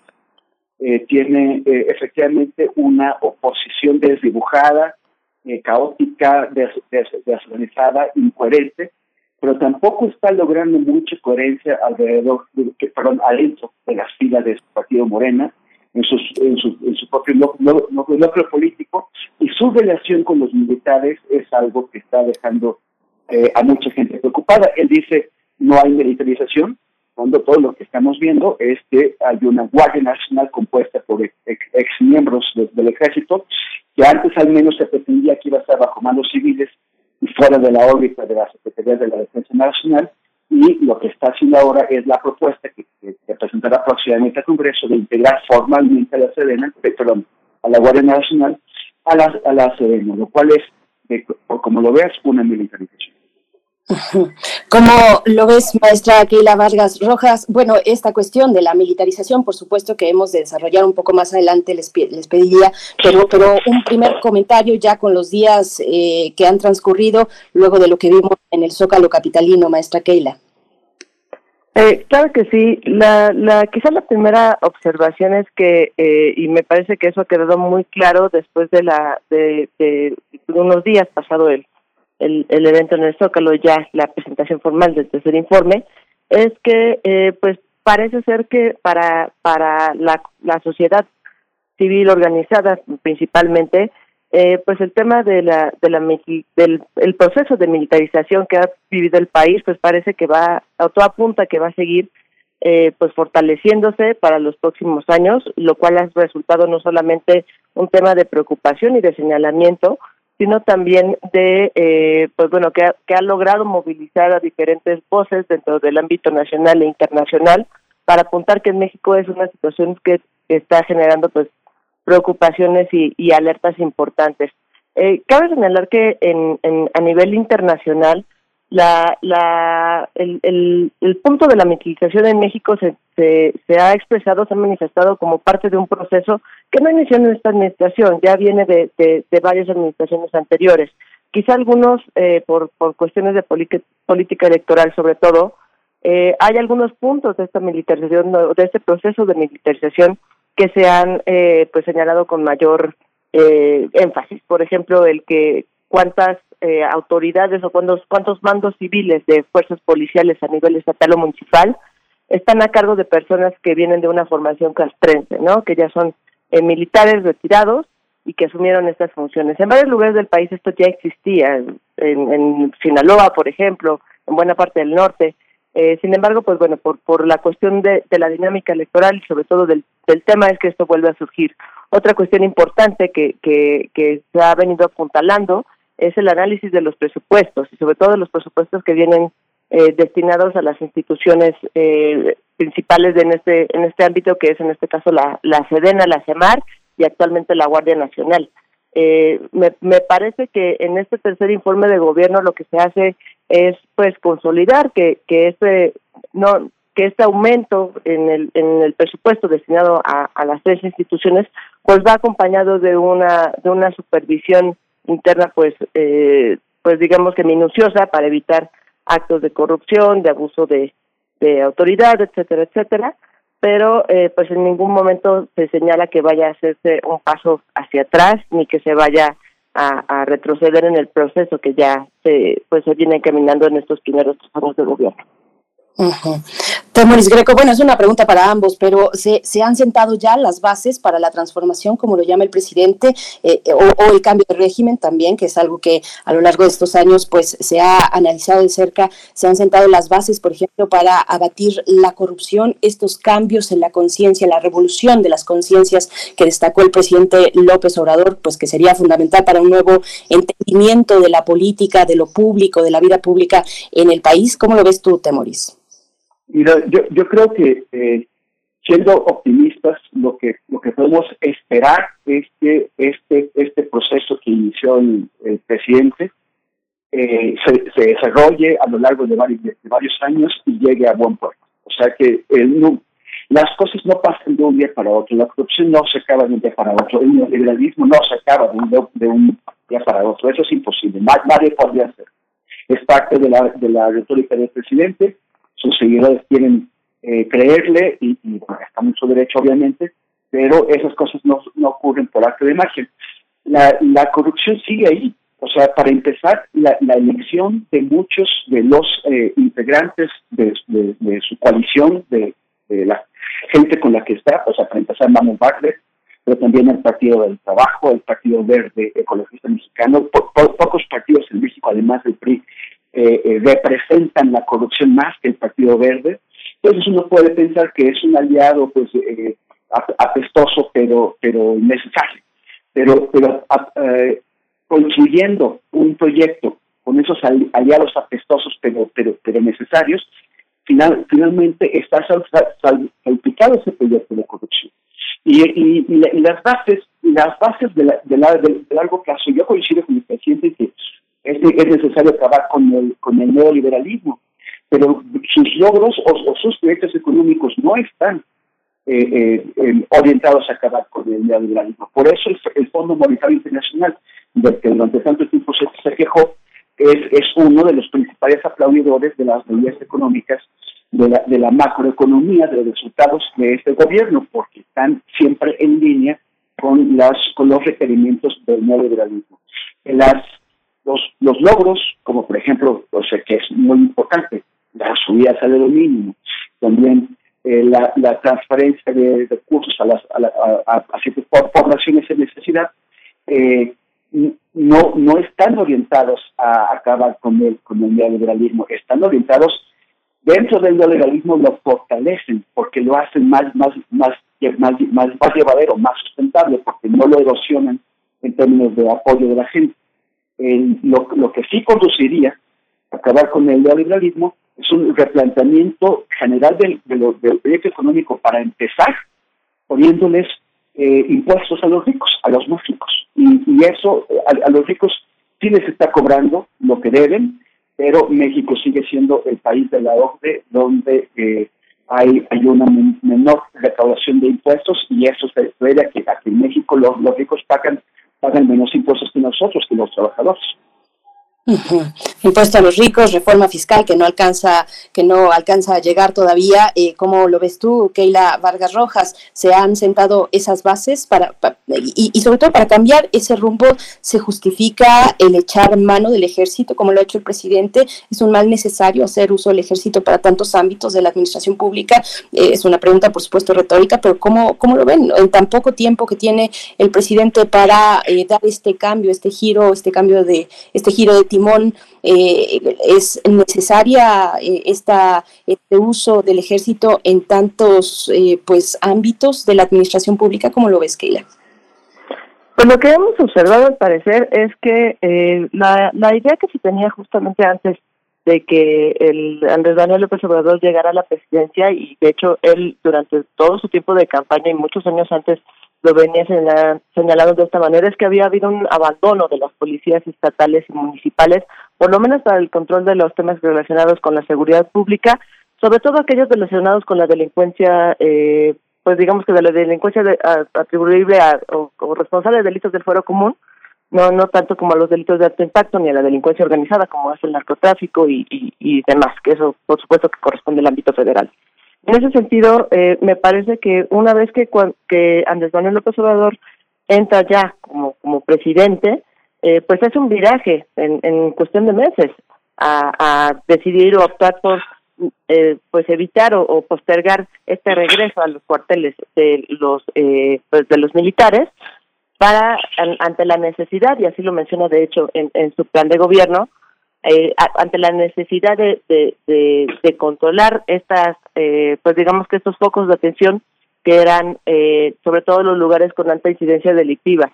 Eh, desafortunadamente lo que observamos es que por lo menos en el último informe mensual de seguridad que, que se obtiene del año 2021 es que todavía el homicidio doloso, que es el, pues, principal indicador, eh, se concentra en total en seis entidades del, del país que venían siendo las mismas entidades que, eh, que se mantenían en estos niveles, digamos que del ranking nacional, desde las administraciones pasadas. Eh, se incluye en primer lugar Guanajuato, pero Baja California, Michoacán, el Estado de México, Jalisco. Estos eran estados que tenían una alta concentración de homicidios desde hace, desde antes de la administración de López Obrador y vemos que aún con todo y la salida de, militares y un despliegue, pues, eh, pues digamos que muy importante del personal de la de la Guardia Nacional, que es la, estrategia o la institución insignia de la estrategia de seguridad de este gobierno, vemos que no ha cambiado en realidad la situación en, en este sentido. Eh, actualmente hay 78.227, de acuerdo con este informe, de, de eh, personal desplegado para la, la, específicamente en operaciones para la construcción de paz a lo largo del país.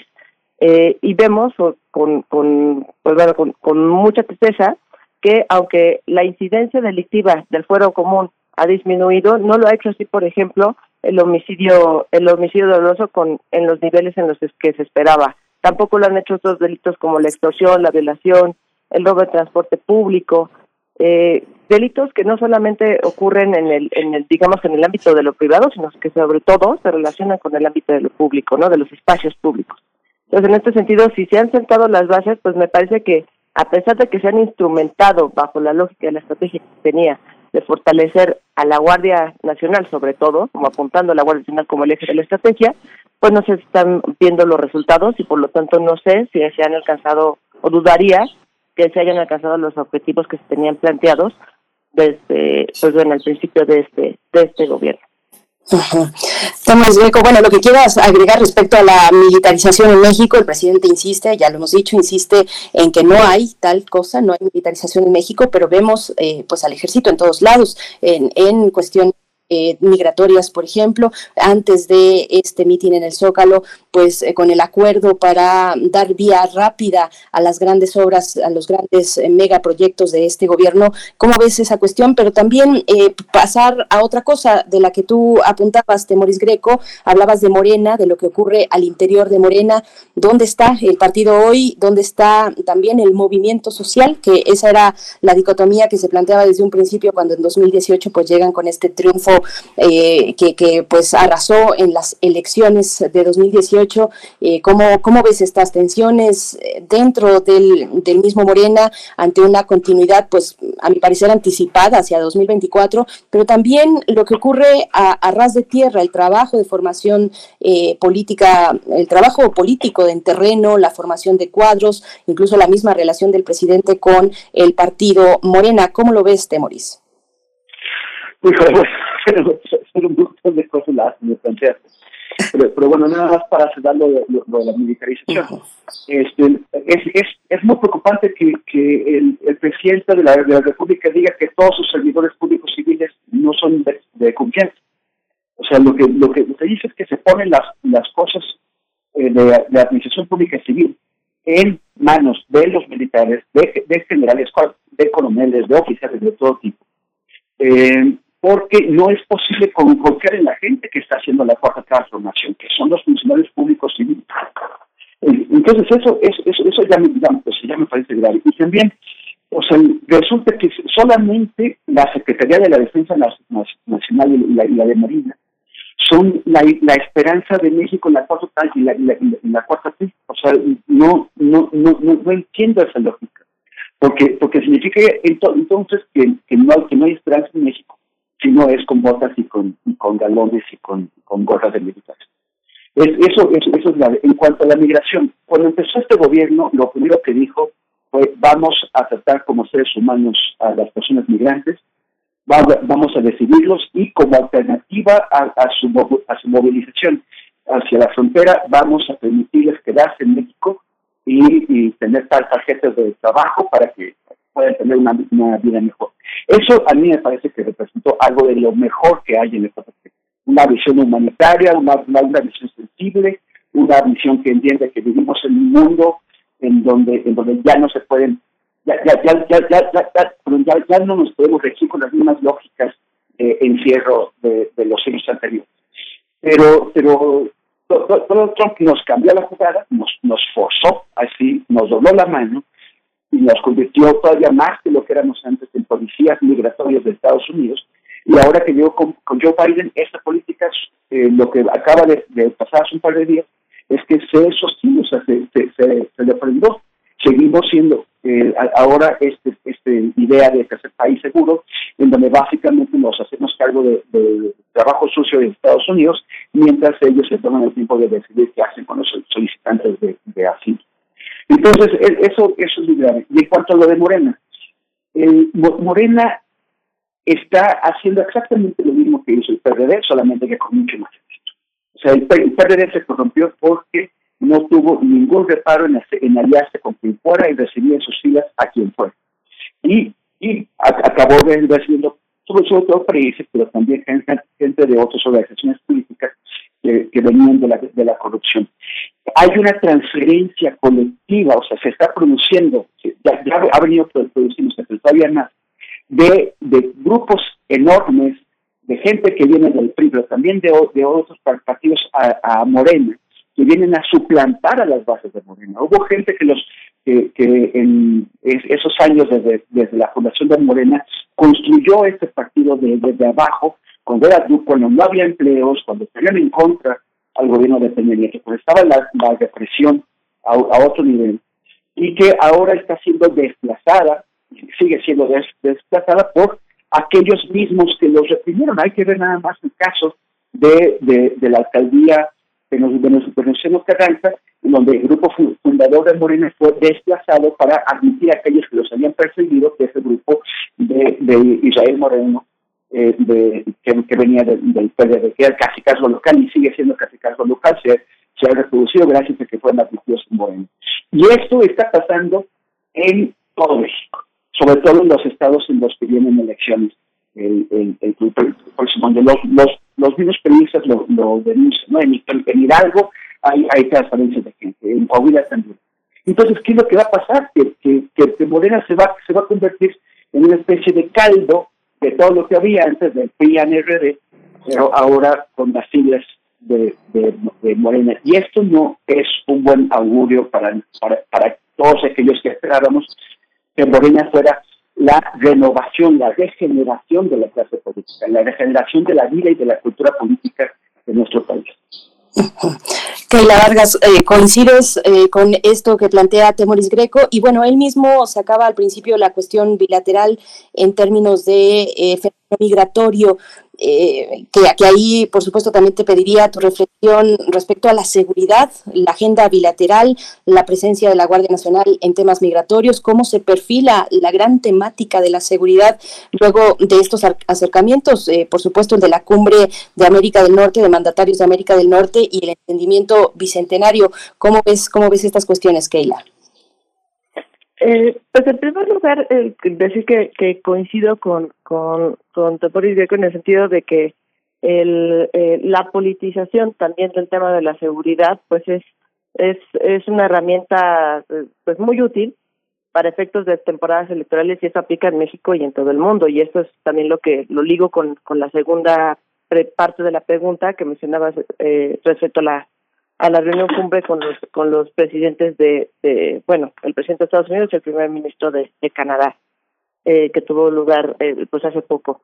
En realidad eh, eh, muchos señalamientos vinieron a, a, a, enfatizar o a apuntalar que no se tomaron acuerdos realmente como eh, con miras a que puedan trasladarse a un verdadero cambio de políticas públicas en ninguno de los tres países eh, para efectos de solucionar los temas comunes que forman parte de una agenda de seguridad hemisférica en este sentido y sobre todo para América del Norte. En particular el tema de la migración es un tema que siempre ha sido, eh, pues bueno, es recurrente para efectos de los tiempos eh, electorales o, el posicionamiento de los de los líderes, en este caso de, tanto de Canadá como pero sobre todo de Estados Unidos, eh, cuando viene un tiempo electoral. Eh, para para los candidatos y candidatas en, Estados Unidos, la colindancia con México y el paso de migrantes los puede posicionar en una, los puede dejar en, muy buen lugar para para en, términos de las encuestas y, y de la visión de que tienen los los eh, pues los ciudadanos eh, estadounidenses, sobre todo en el, en el que se encuentran ubicados en el sur de la frontera, y, que les puede dar muchos votos. En este sentido, esta, esta minería electoral me parece que comienza, se, se junta muy bien con esta cumbre, pero eh, no, no, no sé coincido con aquellos que, que señalaron que no se vio claramente cómo es que estos acuerdos de, de, de, relación, de mejorar las condiciones de, migración y sobre todo cómo, va, cómo estas condiciones, estos nuevos acuerdos van a mejorar la situación de seguridad, no solamente para los países, sino para los propios migrantes. Bien señalaba Temoris Greco que el, eh, tan, los tres líderes se han, se han mostrado como, eh, digamos que positivos o, con una visión mucho más flexible, mucho más, o han propuesto un tratamiento integral del tema de migración pero lo cierto, o en la realidad, por lo menos eh, a lo que aterriza México, es que actualmente la Guardia Nacional pues sigue, eh, eh, digamos que reuniendo quejas o, y ya inclusive tiene una recomendación que no ha sido totalmente atendida, precisamente sobre este tema. En ese sentido, creo que eh, justo es, importante el señalar que en este gobierno también se tendría que hablar de que eh, para, para los próximos tres años hay que observar muy bien qué pasa con las instituciones. Recordemos que en, en el tema de militarización y de militarismo viene a, o, genera mayor preocupación sobre todo cuando hay un estado débil y uno de los primeros síntomas de que hay un, un estado se encuentra débil es que sus instituciones son débiles es decir que no tiene que no hay un sistema de contrapesos claro en el cual eh, las decisiones se quedan relegadas digamos solamente a un líder o solamente a un grupo en ese sentido creo que eso es lo que estamos observando aquí en, México. Eh, pues bueno, todos los, los organismos desconcentrados, etcétera, estamos viendo o estamos mirando hacia allá eh, y me parece que hacia ahí tendría que ir la, la atención para ver qué va es lo que va a ocurrir en los próximos tres años. Pues, eh, Temoris ya, ya vamos acercándonos al cierre, pero esta cuestión de los contrapesos en la, en la 4T, ¿Cómo lo ves y cómo ven ambos también el, el futuro inmediato en lo electoral? Eh, Temoris, has, mencionado las elecciones, por supuesto, para 2023. Está ahí la cuestión de la revocación de, mandato, pero, pero bueno, en términos electorales hay mucho de qué, de qué platicar. La alineación o, los movimientos al interior de Morena, sus aliados, está el verde ecologista también eh, muy, muy eh, interesante también. Y bueno, lamentable también cómo, cómo, cómo ha crecido esa presencia y, y el poder político que, que, ha tenido el Partido Verde Ecologista, pero, pero bueno, también está la posición, la cuestión con el INE, hablando de contrapesos. Temoris, eh, ¿cómo, ¿cómo, ves estas, estas cuestiones? Mira, a mí también me, me causa bastante incomodidad el, el activismo que han tomado eh, algunos consejeros del INE, eh, que, o sea, especialmente Lorenzo Córdoba y Ciro Morellán que, que, me, que me parece que más, más que defender la autonomía de la, de la institución, están haciendo activismo en, en contra del gobierno en turno. Y, y, y, eso es grave, es un peso para el INE. Eso no significa que el INE tenga que desaparecer o que tenga que ser reformado a, profundidad, porque realmente la única reforma que, que, sería necesaria sería aquella que saque las manos de los partidos, de los políticos, de la selección de los consejeros del INE. Eh, el, el, INE sí, es cierto que es un mamut enorme, es, es, un, eh, es un mamut. Y, y, es un mamut porque venimos de una historia que todos conocemos de fraudes electorales recurrentes y no se ve que eh, esos fraudes vayan a acabar. Todavía hay muchas maneras de, de, adulterar la, la, votación mediante, la, por ejemplo, la eh, entrada de, dinero sucio, de dinero ilegal a las a las campañas, que es la más típica que hay Y sí necesitamos que, sea un órgano independiente del gobierno el que eh, mantenga, la, el, que, que realice esos procesos electorales. Nos costó muchísimo trabajo, muchos años y mucho esfuerzo y muchas manifestaciones y muchas pérdidas de vidas eh, sacar al INE de la Secretaría de Gobernación para que el presidente venga a, ponerle la idea de que tal vez sería bueno regresar las, las elecciones al, control de la de, gobernación. Y, y, todo con el argumento de la, de la austeridad. Los, los órganos autónomos son, necesarios. Es cierto que están tomados porque los gobernaban antes. Ellos los, los crearon y ellos los, los llenaron de, sus integrantes, pero existen mecanismos democráticos institucionales, constitucionales, para hacer la, renovación de, esos órganos. Y están ahí porque están fueron creados para controlar el poder, presidencial. México tiene un sistema presidencialista en el cual el presidente tiene excesivo poder. Eh, muchos pensamos que eh, deberíamos ir a un sistema parlamentario en el que el poder ejecutivo tenga bastante menos peso que, que el que tiene ahora. Y lo que está intentando hacer Andrés Manuel es, es incrementar el poder, el, el, el, poder, el peso del presidente. Entonces a mí me parece que eso son eso está mal, hay, hay que reformar esos órganos en todo caso, pero no destruirlos ni erosionarlos. Keila Vargas, ya como comentario final, ¿qué quieres agregar al respecto a esta cuestión electoral? Lo que se ve en el futuro inmediato, pues está la revocación de mandato, eh, eh, las tensiones, grandes tensiones con el, con el INE, eh, las elecciones para 2023, el partido Morena, sus aliados, la oposición. me parece que hay tres temas que, que son fundamentales para, para revisar, desde luego, de los cómo fortalecer o cómo regresar, cuál es la aproximación que se hace respecto a la actuación y cómo se mide la efectividad de un órgano autónomo. Creo que eso tiene que quedar muy muy claro y en ese sentido pues invitar a, a, la audiencia, a, quienes nos acompañan el día de hoy, pues al, a revisar justamente el, el, el tipo de, de, de análisis que se hace porque efectivamente lo que lo que estamos observando es que tanto por parte de, de, eh, defensores como opositores de la 4T, pues hay una tendencia a la polarización y muchas veces esta tendencia a la polarización se ocupa o se hace uso de conceptos que quedan claramente definidos en, en términos de administración pública y en términos de la de la normativa. Pongo por por caso, pongo por caso, el, pues una que lo que yo considero que sí es una tergiversación total del concepto de seguridad nacional y que eh, pues actualmente por y fue la, noticia que más llamó la atención la pasada es que eh, cómo este concepto se está utilizando para efectos de eficientar bajo la lógica de, los proyectos que tiene la actual administración en la construcción y, pues bueno eh, que efectivamente se terminen estos sexenios las obras las, las los megaproyectos del, del presidente.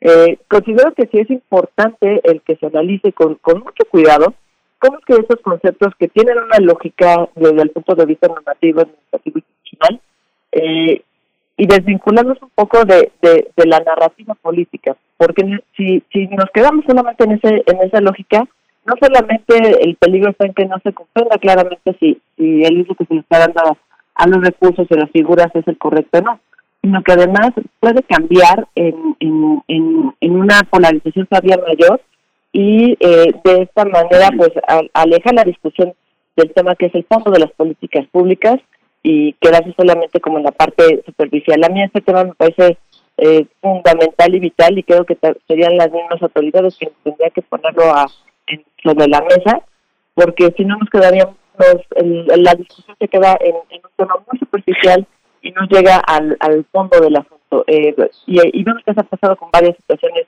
eh, recientes, el, el, el, cambio del titular, por ejemplo, la Unidad de Inteligencia Financiera, el, el, buena parte del pronunciamiento en Twitter, en Facebook que se hizo sobre estos temas, tenía que ver justamente con el asunto de, de, de quiénes habían ido a la boda, cuáles son los resultados de esa boda, cuando en realidad lo importante es, bueno, cuáles eran las tareas pendientes que quedaron de la UIS y sobre todo cómo está, cuál fue el pronunciamiento del nuevo titular al respecto de esas tareas pendientes. Entonces creo que, que ahí es donde tendríamos que, que apuntalar en, el análisis y pues invitar a, a que pues toda la, la, el público, la audiencia se, se sume a esta reflexión. Pues yo les agradezco mucho esta participación, eh, reflexiones que pues siguen abonando al debate público. Muchas gracias, Temoris Greco, periodista, politólogo, documentalista, por estar aquí esta mañana en Radio UNAM. Bueno, quiero quiero saludar que no puede hacerlo la maestra Keila, Keila Vargas. Gracias por, por, conversar y también Beren, muchas gracias y sobre todo al queridísimo público de la, de la radio de nuestra universidad.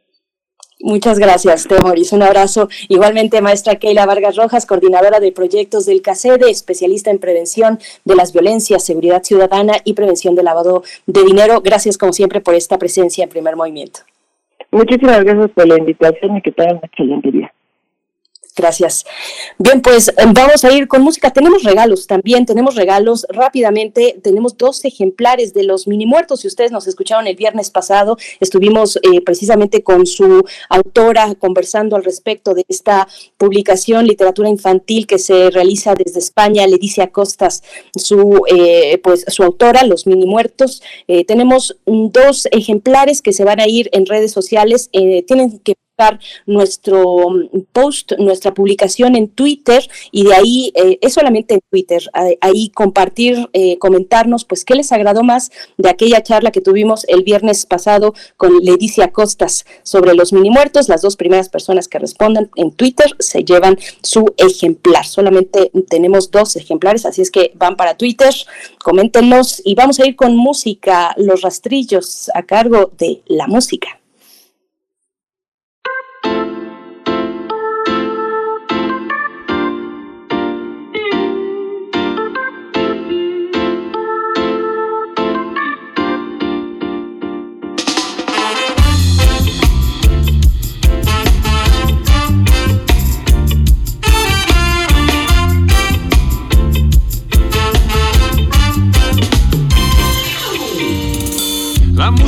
Debe ser transparente, como debe serlo siempre, para alimentar el espíritu de mi gente. Alright, música hermosa y poderosa, necesaria para cualquier cosa. Limpia el corazón de las personas y su inspiración nos hace volar.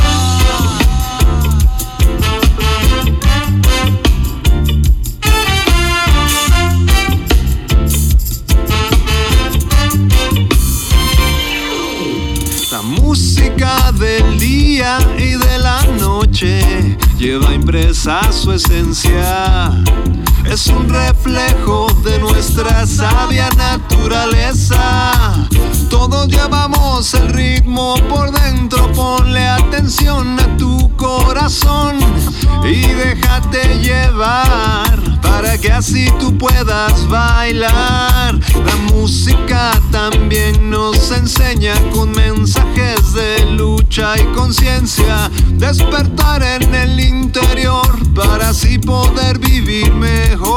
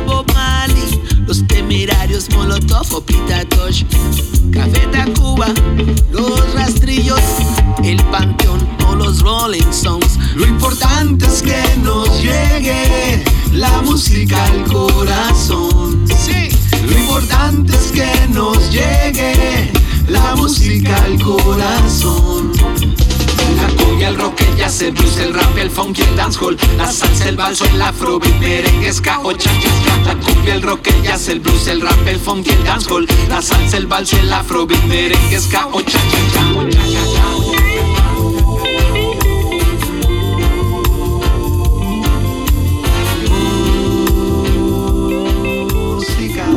Primer movimiento. Hacemos comunidad con tus postales sonoras. Envíalas a primermovimientounam.gmail.com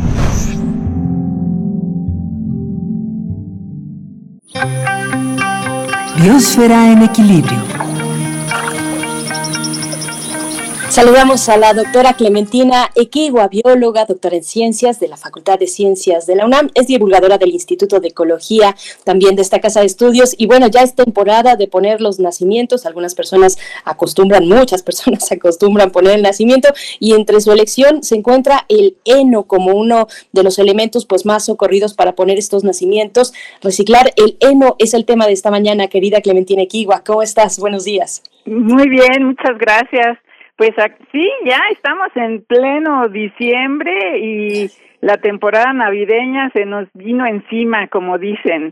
Y, y pues eh, estaba yo recordando que en 2019 hablé de Leno, que pues sí, como dices, está ya llegando a todos los mercados de nuestra, nuestro país como parte de las opciones de decoración para la temporada navideña. Y en ese eh, en esa vez dije que no se deshicieran del heno, ya que se podía reciclar para usarlo por varios años más. Para poder hacer algunas recomendaciones consideré mi experiencia, así que me fui a comprar alrededor de un cuarto de kilo de heno y desde entonces lo hemos mantenido vivo en casa colgando de la rama de un árbol del jardín. Nuestro heno no solo sigue vivo, sino que lo hemos extendido un par de ramas más, simplemente colgando los pedacitos que se llegan a caer en otras ramas. El heno no tiene raíces ni para sostenerse ni para obtener sus nutrientes. Es una planta epífita que solo utiliza las ramas y troncos de los árboles como sostén. Existen muchos tipos de plantas que viven de esta forma epífita, es decir, apoyadas del árbol, del árbol para poder completar sus ciclos de vida y un ejemplo muy famoso son las eh, orquídeas. El heno es un miembro de la familia Bromeliaceae, un grupo de plantas monocotiledóneas en el que también están los pastos, las palmeras y los agaves, entre otros. Existen poco más de 3.400 especies de bromelias en el mundo, todas son americanas, con excepción de una especie africana. Viven desde el sur de los Estados Unidos hasta el sudeste de Sudamérica. La mayoría de las bromelias son epífitas y solo unas cuantas crecen en el suelo. Un ejemplo famosísimo es la piña. Como digo, las epífitas no maltratan a los árboles sobre los que crecen, al contrario, por sus formas de crecimiento les pueden dar nutrientes. Algunas bromelias, por ejemplo, de selvas tropicales, forman compactas rosetas con huecos en el centro en los que se acumula agua que le da refugio a ranas, insectos y diversos organismos más. Estas bromelias de tanque son muy importantes porque además acumulan agua que se queda en el ecosistema. El heno pertenece a la especie Tilancia usneoides y como lo vemos en los mercados de todo México, son plantas que pueden crecer varios metros de largo. En los bosques viven sostenidos de sus delgados tallos e incluso en algunas ciudades se pueden ver colgando de los cables de luz. De los tallos crecen las hojas que son alargadas, un poco cilíndricas y se curvan ligeramente. Las hojas y los tallos están cubiertos de tricomas, que son los que le dan el color gris característico.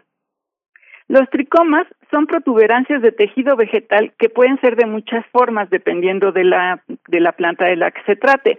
En el heno tienen la forma de escamas, que son los que le dan, como digo, la apariencia grisácea.